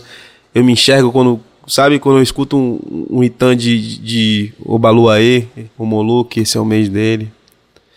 Então, é muito pertencimento a uma parada. Diferente de um Deus que inventaram que inventaram não, mas que maquiaram, porque esse Deus que falam hoje é preto também. Só que distanciaram de mim, sabe? Botaram um olho azul, um cabelo liso que não pertence, sabe? Tipo assim, então isso me distanciou. E hoje eu tenho um pertencimento num lugar que é. E, velho, demônio quem inventou foi o cristão, velho. Existem energias positivas e negativas. Isso aí você tem que saber lidar com isso. Sabe? Mas essa, esse, essa imagem, essa personificação do mal, isso aí é outra história. Isso é, É, não nos diz respeito, né? É, sacou? Nem me pertence, esse cara não faz parte da minha vida, tá ligado? Eu e nem vi- quero que faça, sacou? Sim. Eu vi a Sandra Benites falando isso, né? No, no Mulher com a Palavra, que é de Ritinha Rita Batista, né? E a Sandra Benites é hoje curadora do MASP, e ela fala isso assim, ela diz... Nós não somos indígenas. É, e isso foi uma forma como é, foi colocada pra gente. Nós somos nações. Aí tem 300, povos 305, né? 305 cinco nações. Nós somos indígenas. Esse pacote aí, como você falou, né? esse, esse diabo aí. Esse, É, esse negócio é seu, Vamos fazer essa música. ele. Esse diabo não me diz respeito, né? É isso aí mesmo. não é? Você que lide com ele, meu irmão. Aqui minha onda é outra, muito sacou? bom. E- Me emocionei até, viu, com o seu, seu relato. E é assim, Mesmo, de verdade. Me, me encontrei mesmo, velho. Eu não tô fazendo propaganda pra ninguém, não. Cada um tem que achar seu caminho. Eu Sim. tô falando, né? É, é, E conviver pacificamente, e né? conviver pacificamente. Mas hoje eu não ando sem, velho. Sacou? Tem um panteão que anda comigo, parceiro. De guerreiros e guerreiras. Lucas, que está super ativo, e a gente agradece por isso, porque isso é prova de que ah, o que a gente está fazendo é relevante, né? Que a sua presença aqui está engrandecendo o BahiaCast, com certeza. E todos nós estamos aprendendo com isso, né? E é bom que a gente diga isso. Como é para você ouvir tanta M, entre aspas, nas rádios e plataformas, sendo um musicista, cantor e compositor com tanta qualidade e conhecendo outros tantos lutando no cenário como você? É triste, né? Mas eu, eu, eu acho que é assim o seguinte: o problema não é TM na, na rádio. Que tenha. Tem gente que gosta de ouvir, tá lá porque tem uma galera que gosta de ouvir. O problema é não ter outras coisas, né? Não ter outros espaços espaço para outros também, né? E aí eu não vou culpar, eu não vou culpar a banda que tá fazendo a música M, porque se ela tá tocando aquela música e tem gente que quer ouvir, ela tá certa. O problema é quem detém o poder de fato sobre a mídia. E geralmente as pessoas não são músicas, essas pessoas são vendedores e só querem vender, meu irmão. Esse é o problema. E acho interessante você falar sobre isso, se a gente pudesse estender um pouco sobre isso, porque acho que tem a ver com a própria, a própria experiência de décadas que você tem com a música e, e muitos dos nossos colegas também, né? Que são artistas relevantes e que sofrem em alguma medida isso. É, no livro do download ao vinil, o Midani fala sobre isso, né? Sobre algo bastante um, um- uma, mudança de cenário muito significativa que, que ocorreu no mercado fonográfico mundial a partir da década de 80. Porque ele conta a história dele no livro. O, Mi- o Midani ele é, é interessante porque ele é argelino e como a Argélia, ex-colônia da França, eh, tinha essa coisa da cidadania, né? Embora fosse uma cidadania de segunda classe, a gente pode chegar nesse. Mas enfim, mas o, o comentário não é sobre isso. Então todas as pessoas das ex-colônias tinham essa possibilidade de visitar o, o- a, a- metrópole, né? A França, né? o território francês. É, e ele foi para a França e estava na Normandia no dia 6 de junho de 1944, no dia da invasão aliada. Né? E aí passa esse momento, que é super icônico, né? um shift na história da humanidade, aquela, aquela invasão, que determina, né, em alguma medida, o, o resultado final da Segunda Guerra Mundial. E ele fica na França e como ele era amigo da galera que estava tocando nos bares na noite, do jazz, a turma toda, ele começa a gravar essa rapaziada, começa a ter um contato, um- uma expertise nessa área. Um belo dia ele pega um navio e decidido a ir para Buenos Aires. Só que o navio passa pelo Rio de Janeiro. E ele para aqui. Ele acha tudo bonito, aquele sol, ele desce no Rio de Janeiro, não sabia falar nada de português. Aí procurando no catálogo, já que conhecia de música, disse, vou procurar alguma coisa de, do- da produção fonográfica do Brasil aqui, para ver se eu consigo um emprego de alguma coisa lá. E aí no telefone, falando de forma é, bem grotesca o português, a secretária depois relatou que marcou a entrevista dele com o diretor da gravadora porque disse assim, esse cara é gringo, deve ser alguém Deve ser importante. alguém importante. Que revela um pouco disso que você está falando aqui, dessa, desse Brasil ideal e do Brasil real, né? Quer dizer, ah, o cara tem sobrenome italiano, então. Né? Enfim. Aí o Midani aí, nessa brincadeira, entra no mercado fonográfico brasileiro, faz o mercado fonográfico brasileiro. Só que ele aponta que é isso que eu quero queria que você comentasse, você já até já começou a falar isso, das pessoas que detêm o poder do mercado fonográfico e da mídia. É, ele diz que na- quando ele era, era diretor da gravadora, era um modelo de, de diretor da gravadora, em várias gravadoras, que o cara entendia de música, que ele se preocupava com a questão estética e com o talento do artista. Ele disse que a partir da década de 80, principalmente Isso no muda. Brasil, o papel desses diretores que tinham um know-how e, um, e um- e uma expertise em arte, em música, em estética, passam a ser sistematicamente substituídos por burocratas. Que vira indústria, né, irmão? né? E aí o que que acontece? Com isso vem essa coisa que você falou. Não tô nem aí pra música, eu quero vender. Ele Então vender, ele, quer- fala isso que Caetano Veloso fala inclusive na entrevista muito legal pra MTV, eu lembro disso que Caetano falou assim, olha, eu queria vender igual a Rolling Stones. Eu só não achava que a minha, que a minha música tinha que ser ruim pra isso. Né? Queria que você comentasse isso. Essa- a sua experiência com esse Caetano universo. É foda, né? É, Tem até camisa, né? é. Bossa Nova é foda, Gaetano é foda. Mas, é, rapaz, é, é isso, Sérgio. É, é, a gente tem O que Mickey, entender. ó. O Mickey. Oh, desculpa, me desculpa. A gente tem que entender que. Como é que se fala? Existem as pessoas que detêm o poder, velho, sobre a mídia. Sacou? Então, uma forma que a gente tem de mudar isso é você, consumidor de música, cobrar por produtos de qualidade. Entendeu? Cobrar da rádio por que ela só toca esse estilo. A gente sabe por que toca, só que toca estilo. A gente sabe o que quanto rola. E eu não vou dizer a eles que eles estão errados de receber o dinheiro, senão pô, o cara monta uma rádio, o cara precisa manter aquilo, precisa de dinheiro. Agora também, se não tem um apelo para que toque outras coisas, fica difícil. E aí a gente vai ter que voltar também lá atrás, porque o Brasil é um país que as pessoas também não têm uma educação. Isso interfere muito, né? Muito. A gente tem um país que as pessoas não detêm poder aquisitivo para fazer as coisas que querem. Isso interfere muito também no poder de escolha. Então, se você não tem esse poder de escolha, você acaba consumindo o que lhe, o que lhe é empurrado. Entendeu? A, a história do, do Brasil, ela é, é isso. Sabe assim? E eu vou te falar, velho. Música brasileira é música preta. Isso tem que ser dito. A música brasileira é música preta. E aí, esse fator raça interfere muito no que vai chegar para você e da forma que vai chegar para você. Porque tentam pegar esse produto que é preto e jogar com a carinha branquinha bonitinha. Que é o que aconteceu aqui na Bahia, né? Quando começou a rolar a onda do axé. O máximo respeito aos artistas que tem do axé que fazem isso e fazem muito bem. Mas, isso é fato. Pô, rapaz, não, eu quero axé de branco. Eu, meu primo montou um- um- uma, uma banda, foi levar pra. Uma banda, pô, sonzeira. Levou lá pro cara, o cara ouviu, pô, o som é bom, mas eu quero axé de branco. É você que é o vocalista, é você que é o vocalista, porque era ele e a negona. Não, eu quero axé de branco. Você acha que só ele ouviu isso? Ah, sem dúvida. E é interessante porque você está me lembrando um relato do, do próprio Elvis, né?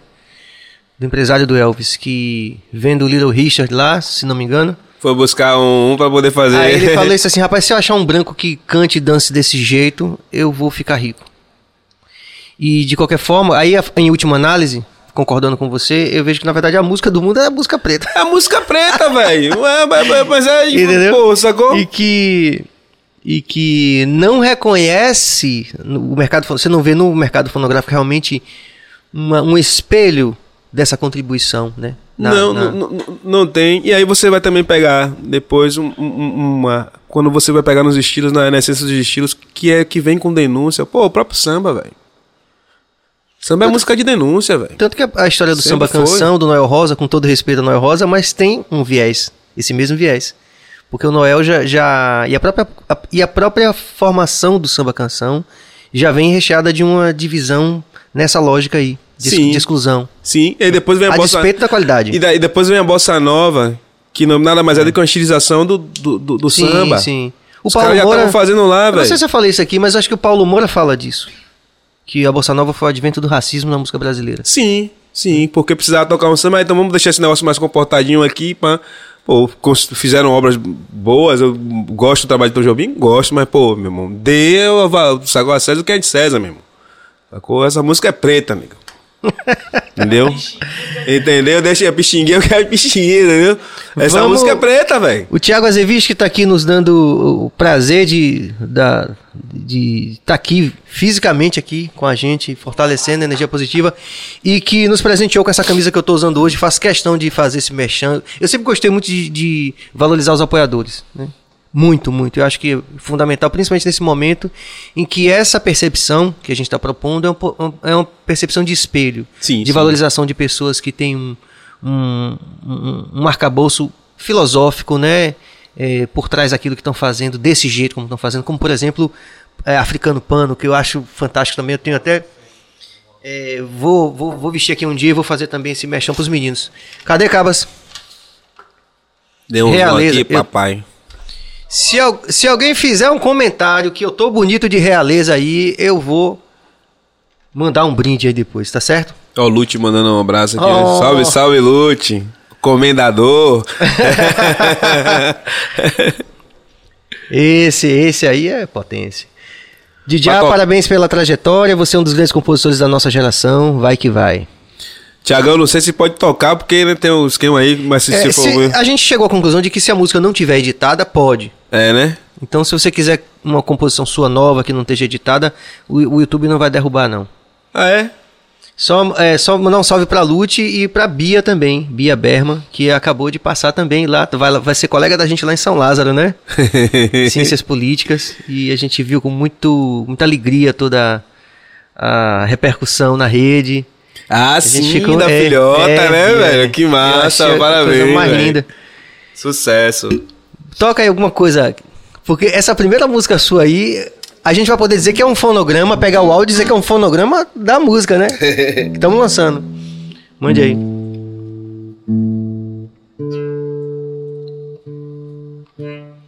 Ó, o condicionado vai dando uma. Então, enquanto o bicho tá. e eu tô comendo jujuba. Ó pra aqui, galera. Aí o cara não aguenta. Se inscrevam no canal, ative o sino, deem like, comentem. Vocês vão ajudar o algoritmo a gostar da gente. Pô, então eu vou tocar uma música chamada Algoritmo. Velho, eu sou Mentira. com esse negócio de algoritmo, meu. Então, então toque. meu. Pô, esse é o algoritmo é o cara mais escroto que existe na face da Terra. É. Ó. Vou ter que, vou ter que levar o brinde pra casa, né? Muito obrigado, meu filho. Mas é a camisa mesmo do, do Quebra Essa canção eu fiz em cima dessa, dessa questão do, do algoritmo, né, que, que empurra essa de novo essa questão de raça entrando como um fator determinante para dizer quem é que vai ter esse espelho, aí, Acesso. esse acesso ou não, quem é que vai ter mais visualização ou não. É, meu povo, se a gente não falar sobre essa questão, vocês precisam entender que está tudo interligado. Esse país, a base desse país foi criada em cima do racismo, de um país escravocrata. Isso, tudo isso vai, se- vai se refletir em tudo, né? E aí tem essa canção algoritmo que eu fiz.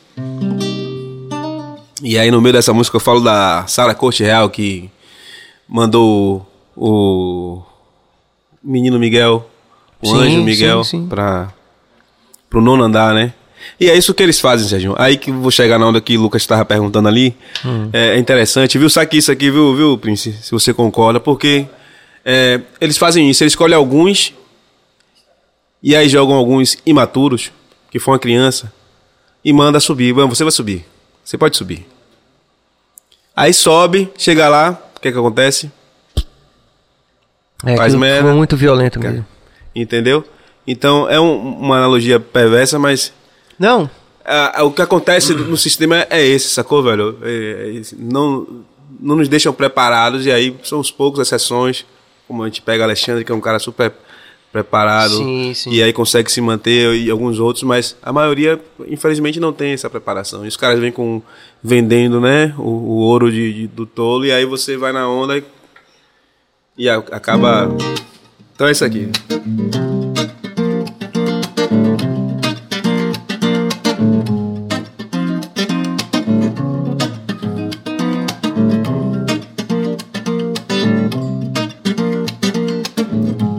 Salve J. Anderson.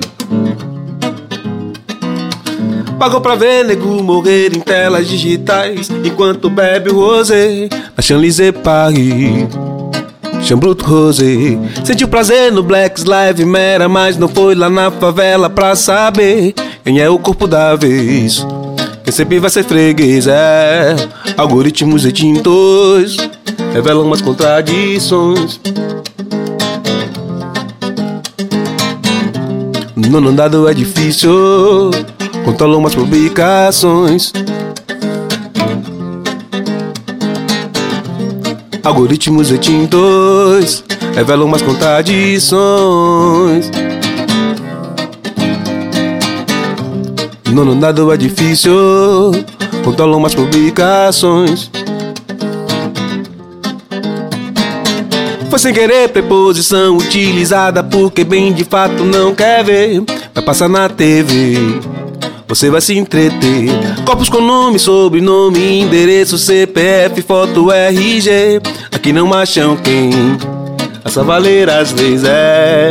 Algoritmos extintos revelam umas contradições. Ah. Não, não dado é difícil Controlam umas publicações Algoritmos extintos Revelam umas contradições não dado é difícil Controlam umas publicações Rarararararara. Rarararararara.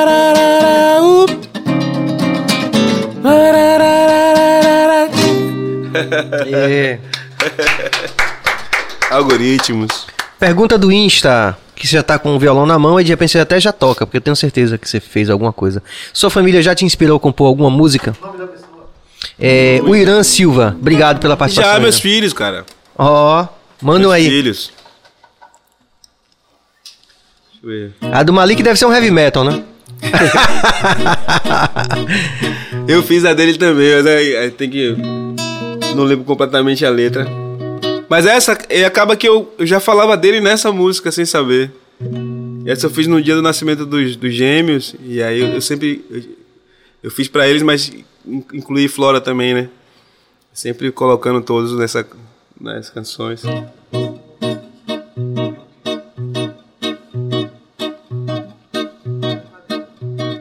No canto do quarto, no berço futuro, meu mundo se dobrando em cores, meu peito explodindo de amor, eu lhe juro.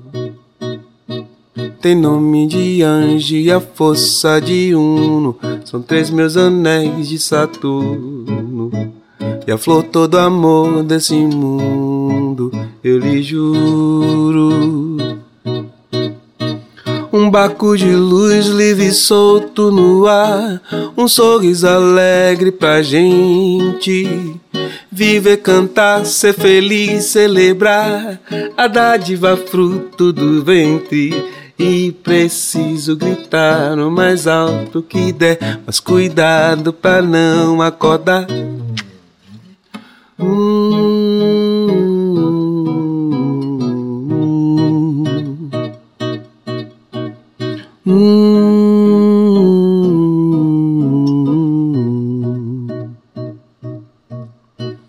Canto do quarto, no berço futuro, meu mundo se dobrando em cores, meu peito explodindo de amor, eu lhe juro. Tem nome de anjo e a força de Uno, são três meus anéis de Saturno. e a flor todo amor desse mundo, eu lhe juro. Um barco de luz livre e solto no ar, um sorriso alegre pra gente. Viver, cantar, ser feliz, celebrar a dádiva fruto do ventre. E preciso gritar o mais alto que der, mas cuidado pra não acordar. Shhh. Hum.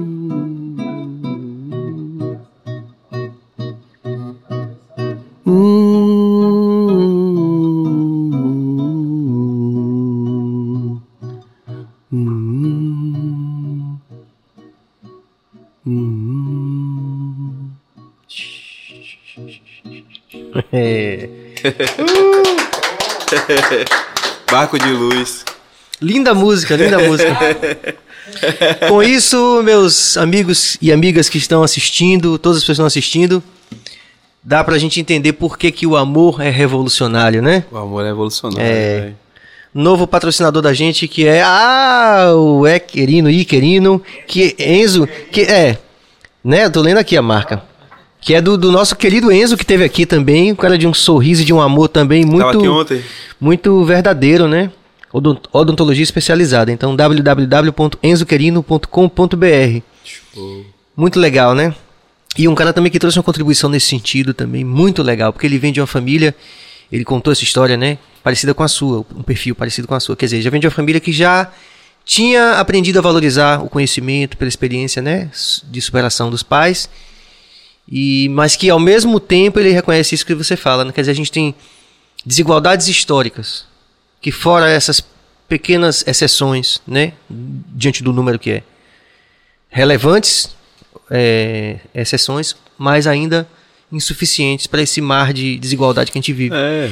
Então, eu fico feliz, Afro, porque é, quando a gente pensou no Bahia Cast, a gente, eu, eu já sabia que a gente ia para esse caminho, né? De que a gente sabe que todo, toda e qualquer pessoa que está passando aqui, primeiro a gente está tendo um prazer genuíno de ter essa pessoa, né? E de ouvir e aprender.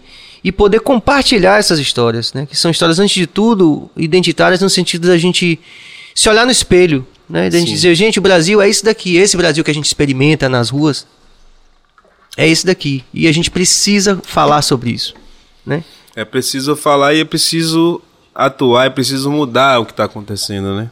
É- A gente não vai deixar de falar, a gente não, não vai deixar de, de reivindicar. Não há futuro, irmão, sem reparação. Não há, velho. Não há. Não há. E a gente tá chegando num. num- e eu rezo para que não chegue é, no momento que a conversa vai acabar. Sabe, a fala ela não vai ter mais força para resolver. Vamos rezar, pedir a Deus que não é, chegue, que isso né? não aconteça, porque também estão nos matando o tempo todo, irmão.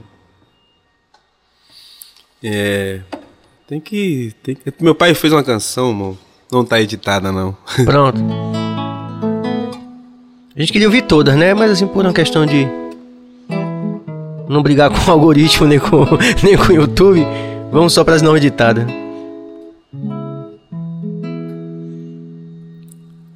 Diz a história que eu guardo na minha memória. Deixa eu ver se eu lembro. Foi em nome de uma branca civilização. Foi por um mundo livre, por um mundo puro e cristão. Que a Europa inventou a negra escravidão. Destruiu nações e povos ancestrais, semeou a guerra onde havia paz. E o velho mundo de pirata, reis e vagabundos, traficando e matando ricos se tornou, e muitos povos do planeta Terra. Diariamente sentem o peso desse horror. dominados por correntes multinacionais, devorados pelos dentes desses canibais.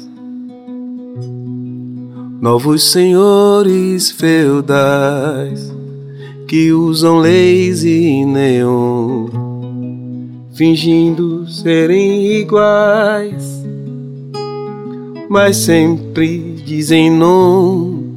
New York, Londres, Paris, Munique, Amsterdã. Primeiro mundo é quem diz ao mundo o que será da manhã. E o que será das favelas e guetos? Primeiro mundo, que será? Madagascar, Etiópia, Soeto. Primeiro mundo, que será?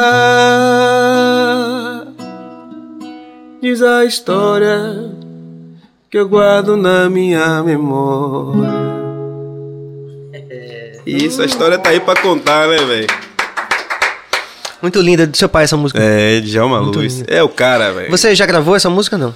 Não, não, meu pai, essa não. Tem outro, tem várias, velho. Eu vou, posso tocar mais um aqui do. Então, do pode, vou falar pode. porque merece. É, é um presente pra merece. quem tá vendo a gente, né? Eu tenho certeza que a rapaziada tá gostando. Enquanto você tá lembrando, é só é, sinalizar aqui pra gente valorizar também o trabalho do Sampaio Sabores, que tá também trazendo esse rango aqui pra gente, que são queridos também, batalhadores, uma história de superação também, e que a gente tá...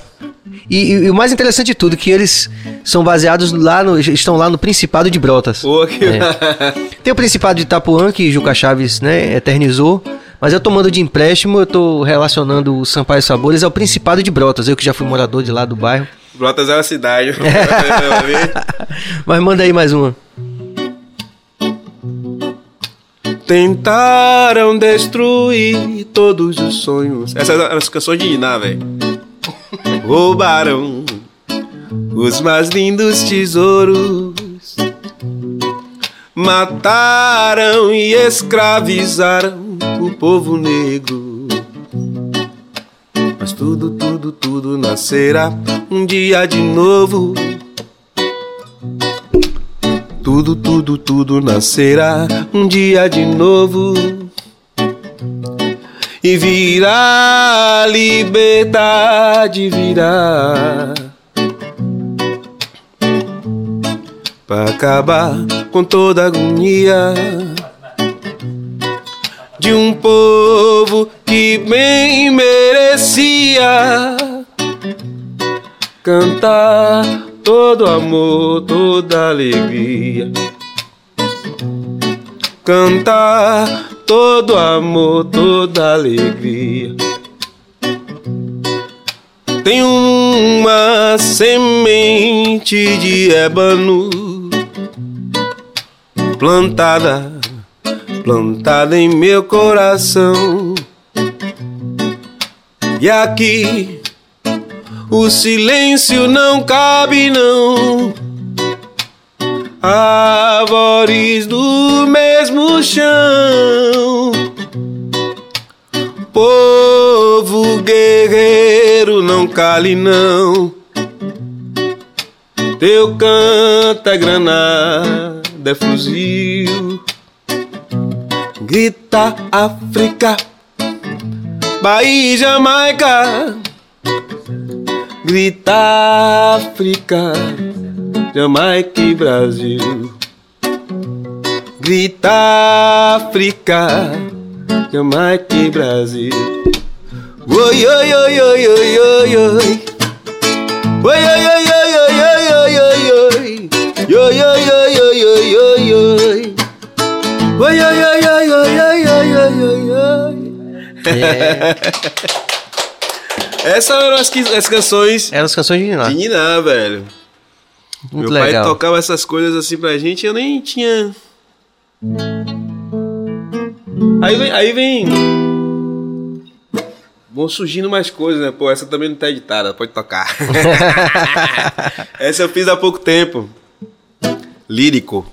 É, eu acabei flertando um pouco com o trap, né? Nessa, nessa Sim. pandemia. É coisa de fazer em casa, aí você né, pega as bases ali, type beat, não sei o que, você bota ali pra testar e, e acabei fazendo essa. Eu vou tocar em reggae, mas é, ela é, um- é um. Fica à vontade. É um drill, na verdade.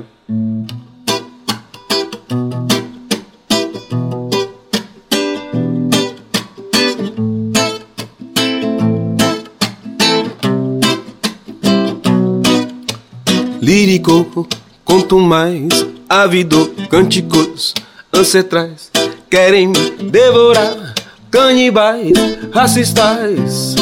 Pode vir que meu bonde é forte, lírico, conto mais, ávido, cânticos ancestrais querem me devorar, canibais, racistas.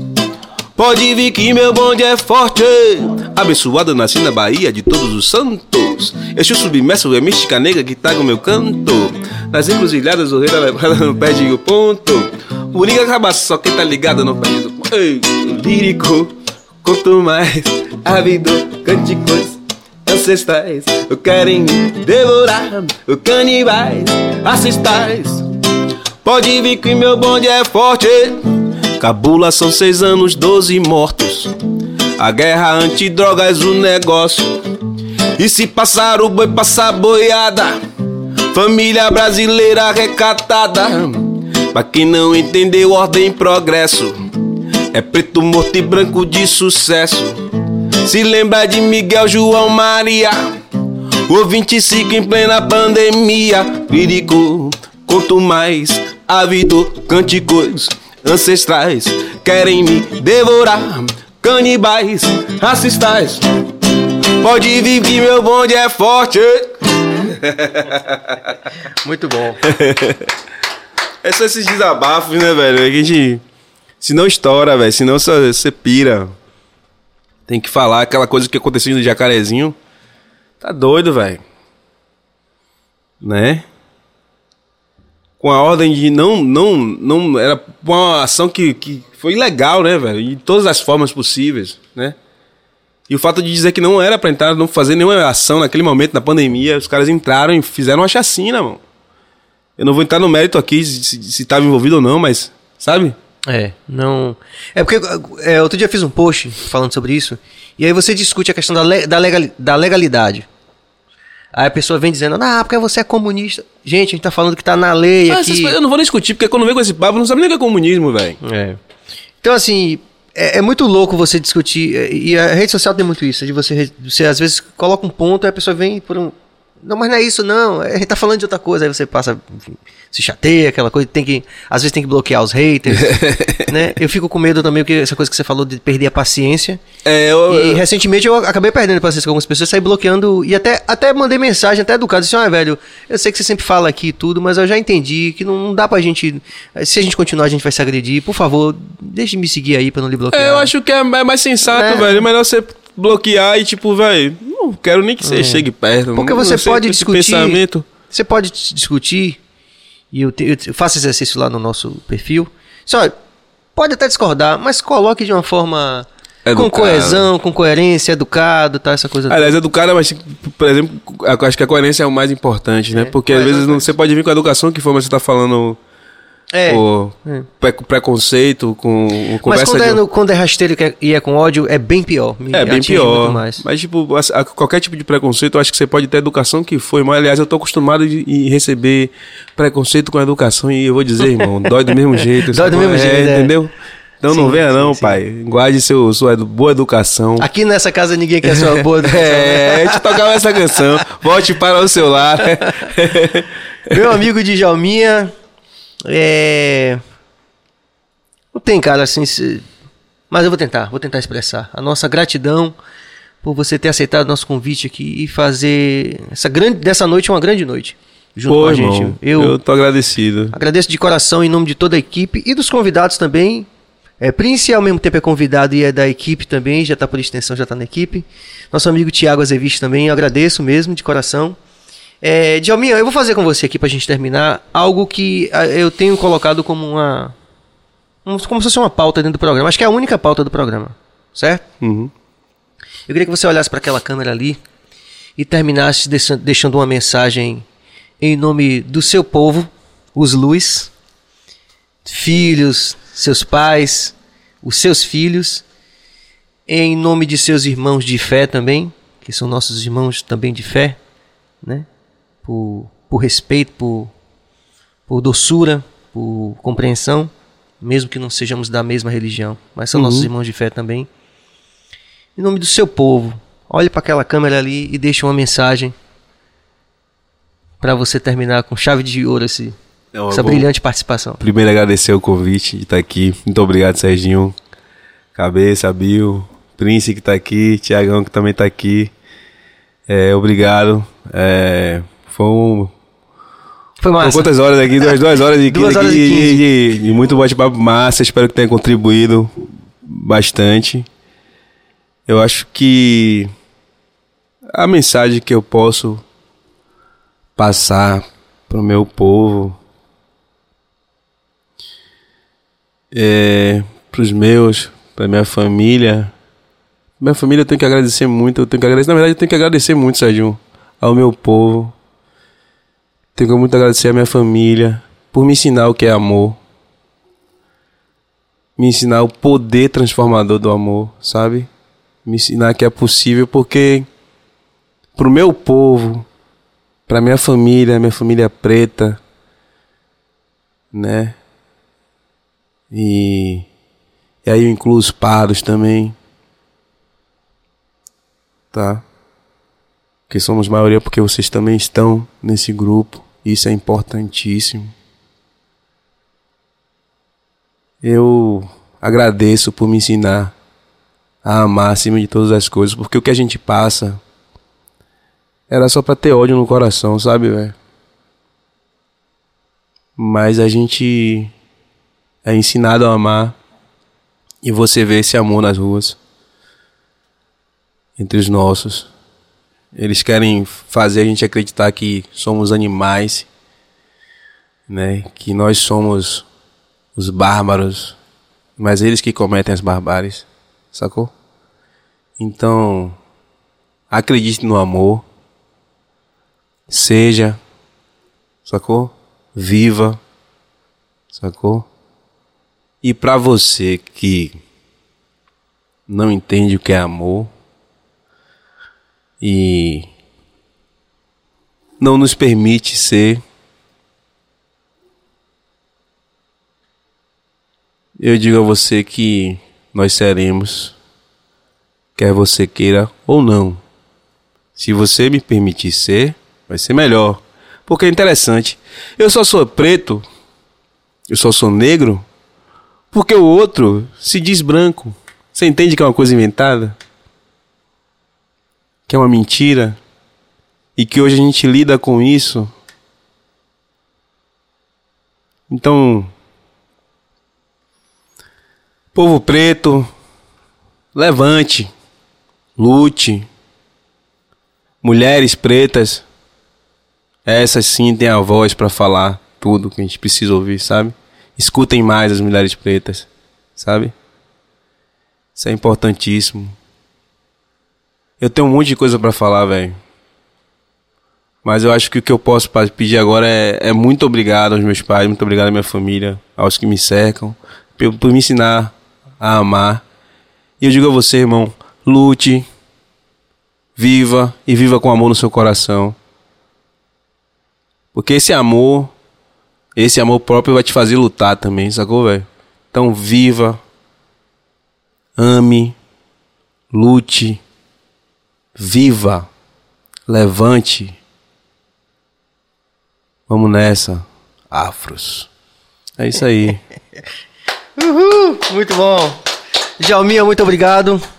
É isso aí, rapaziada. Esse foi o BaiaCast de hoje. Bombando, a gente agradece a todos vocês. Compartilhem, eh, se inscrevam, ativem o sino para receber as notificações de todos os, os- os- as edições do BahiaCast que vão rolando dia a dia.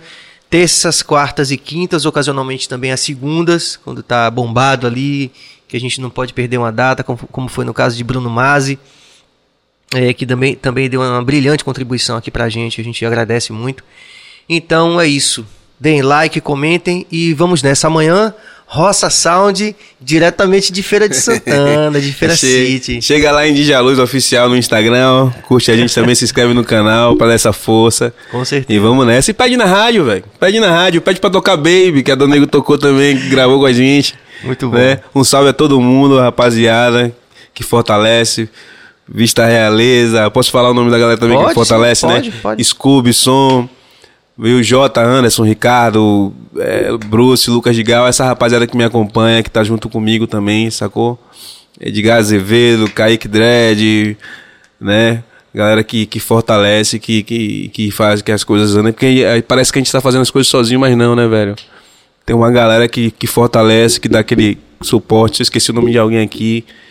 É, pelo nervosismo. A última pergunta é a mensagem para passar a mensagem que me pegou de surpresa. Eu tinha tanta coisa Mas, pra ó, falar, mas. Mas deixa eu te Mas- falar, não tem problema não, porque aí se você esqueceu de alguém, na próxima vez que você vier, É, você, a gente você fala, mas é isso aí. Muito obrigado e tamo Muito junto. obrigado, ó. Djalminha. Valeu, rapaziada. Esse foi o. Bahia Cast de hoje. Até amanhã com Roça Sound. Paz e luz. Valeu.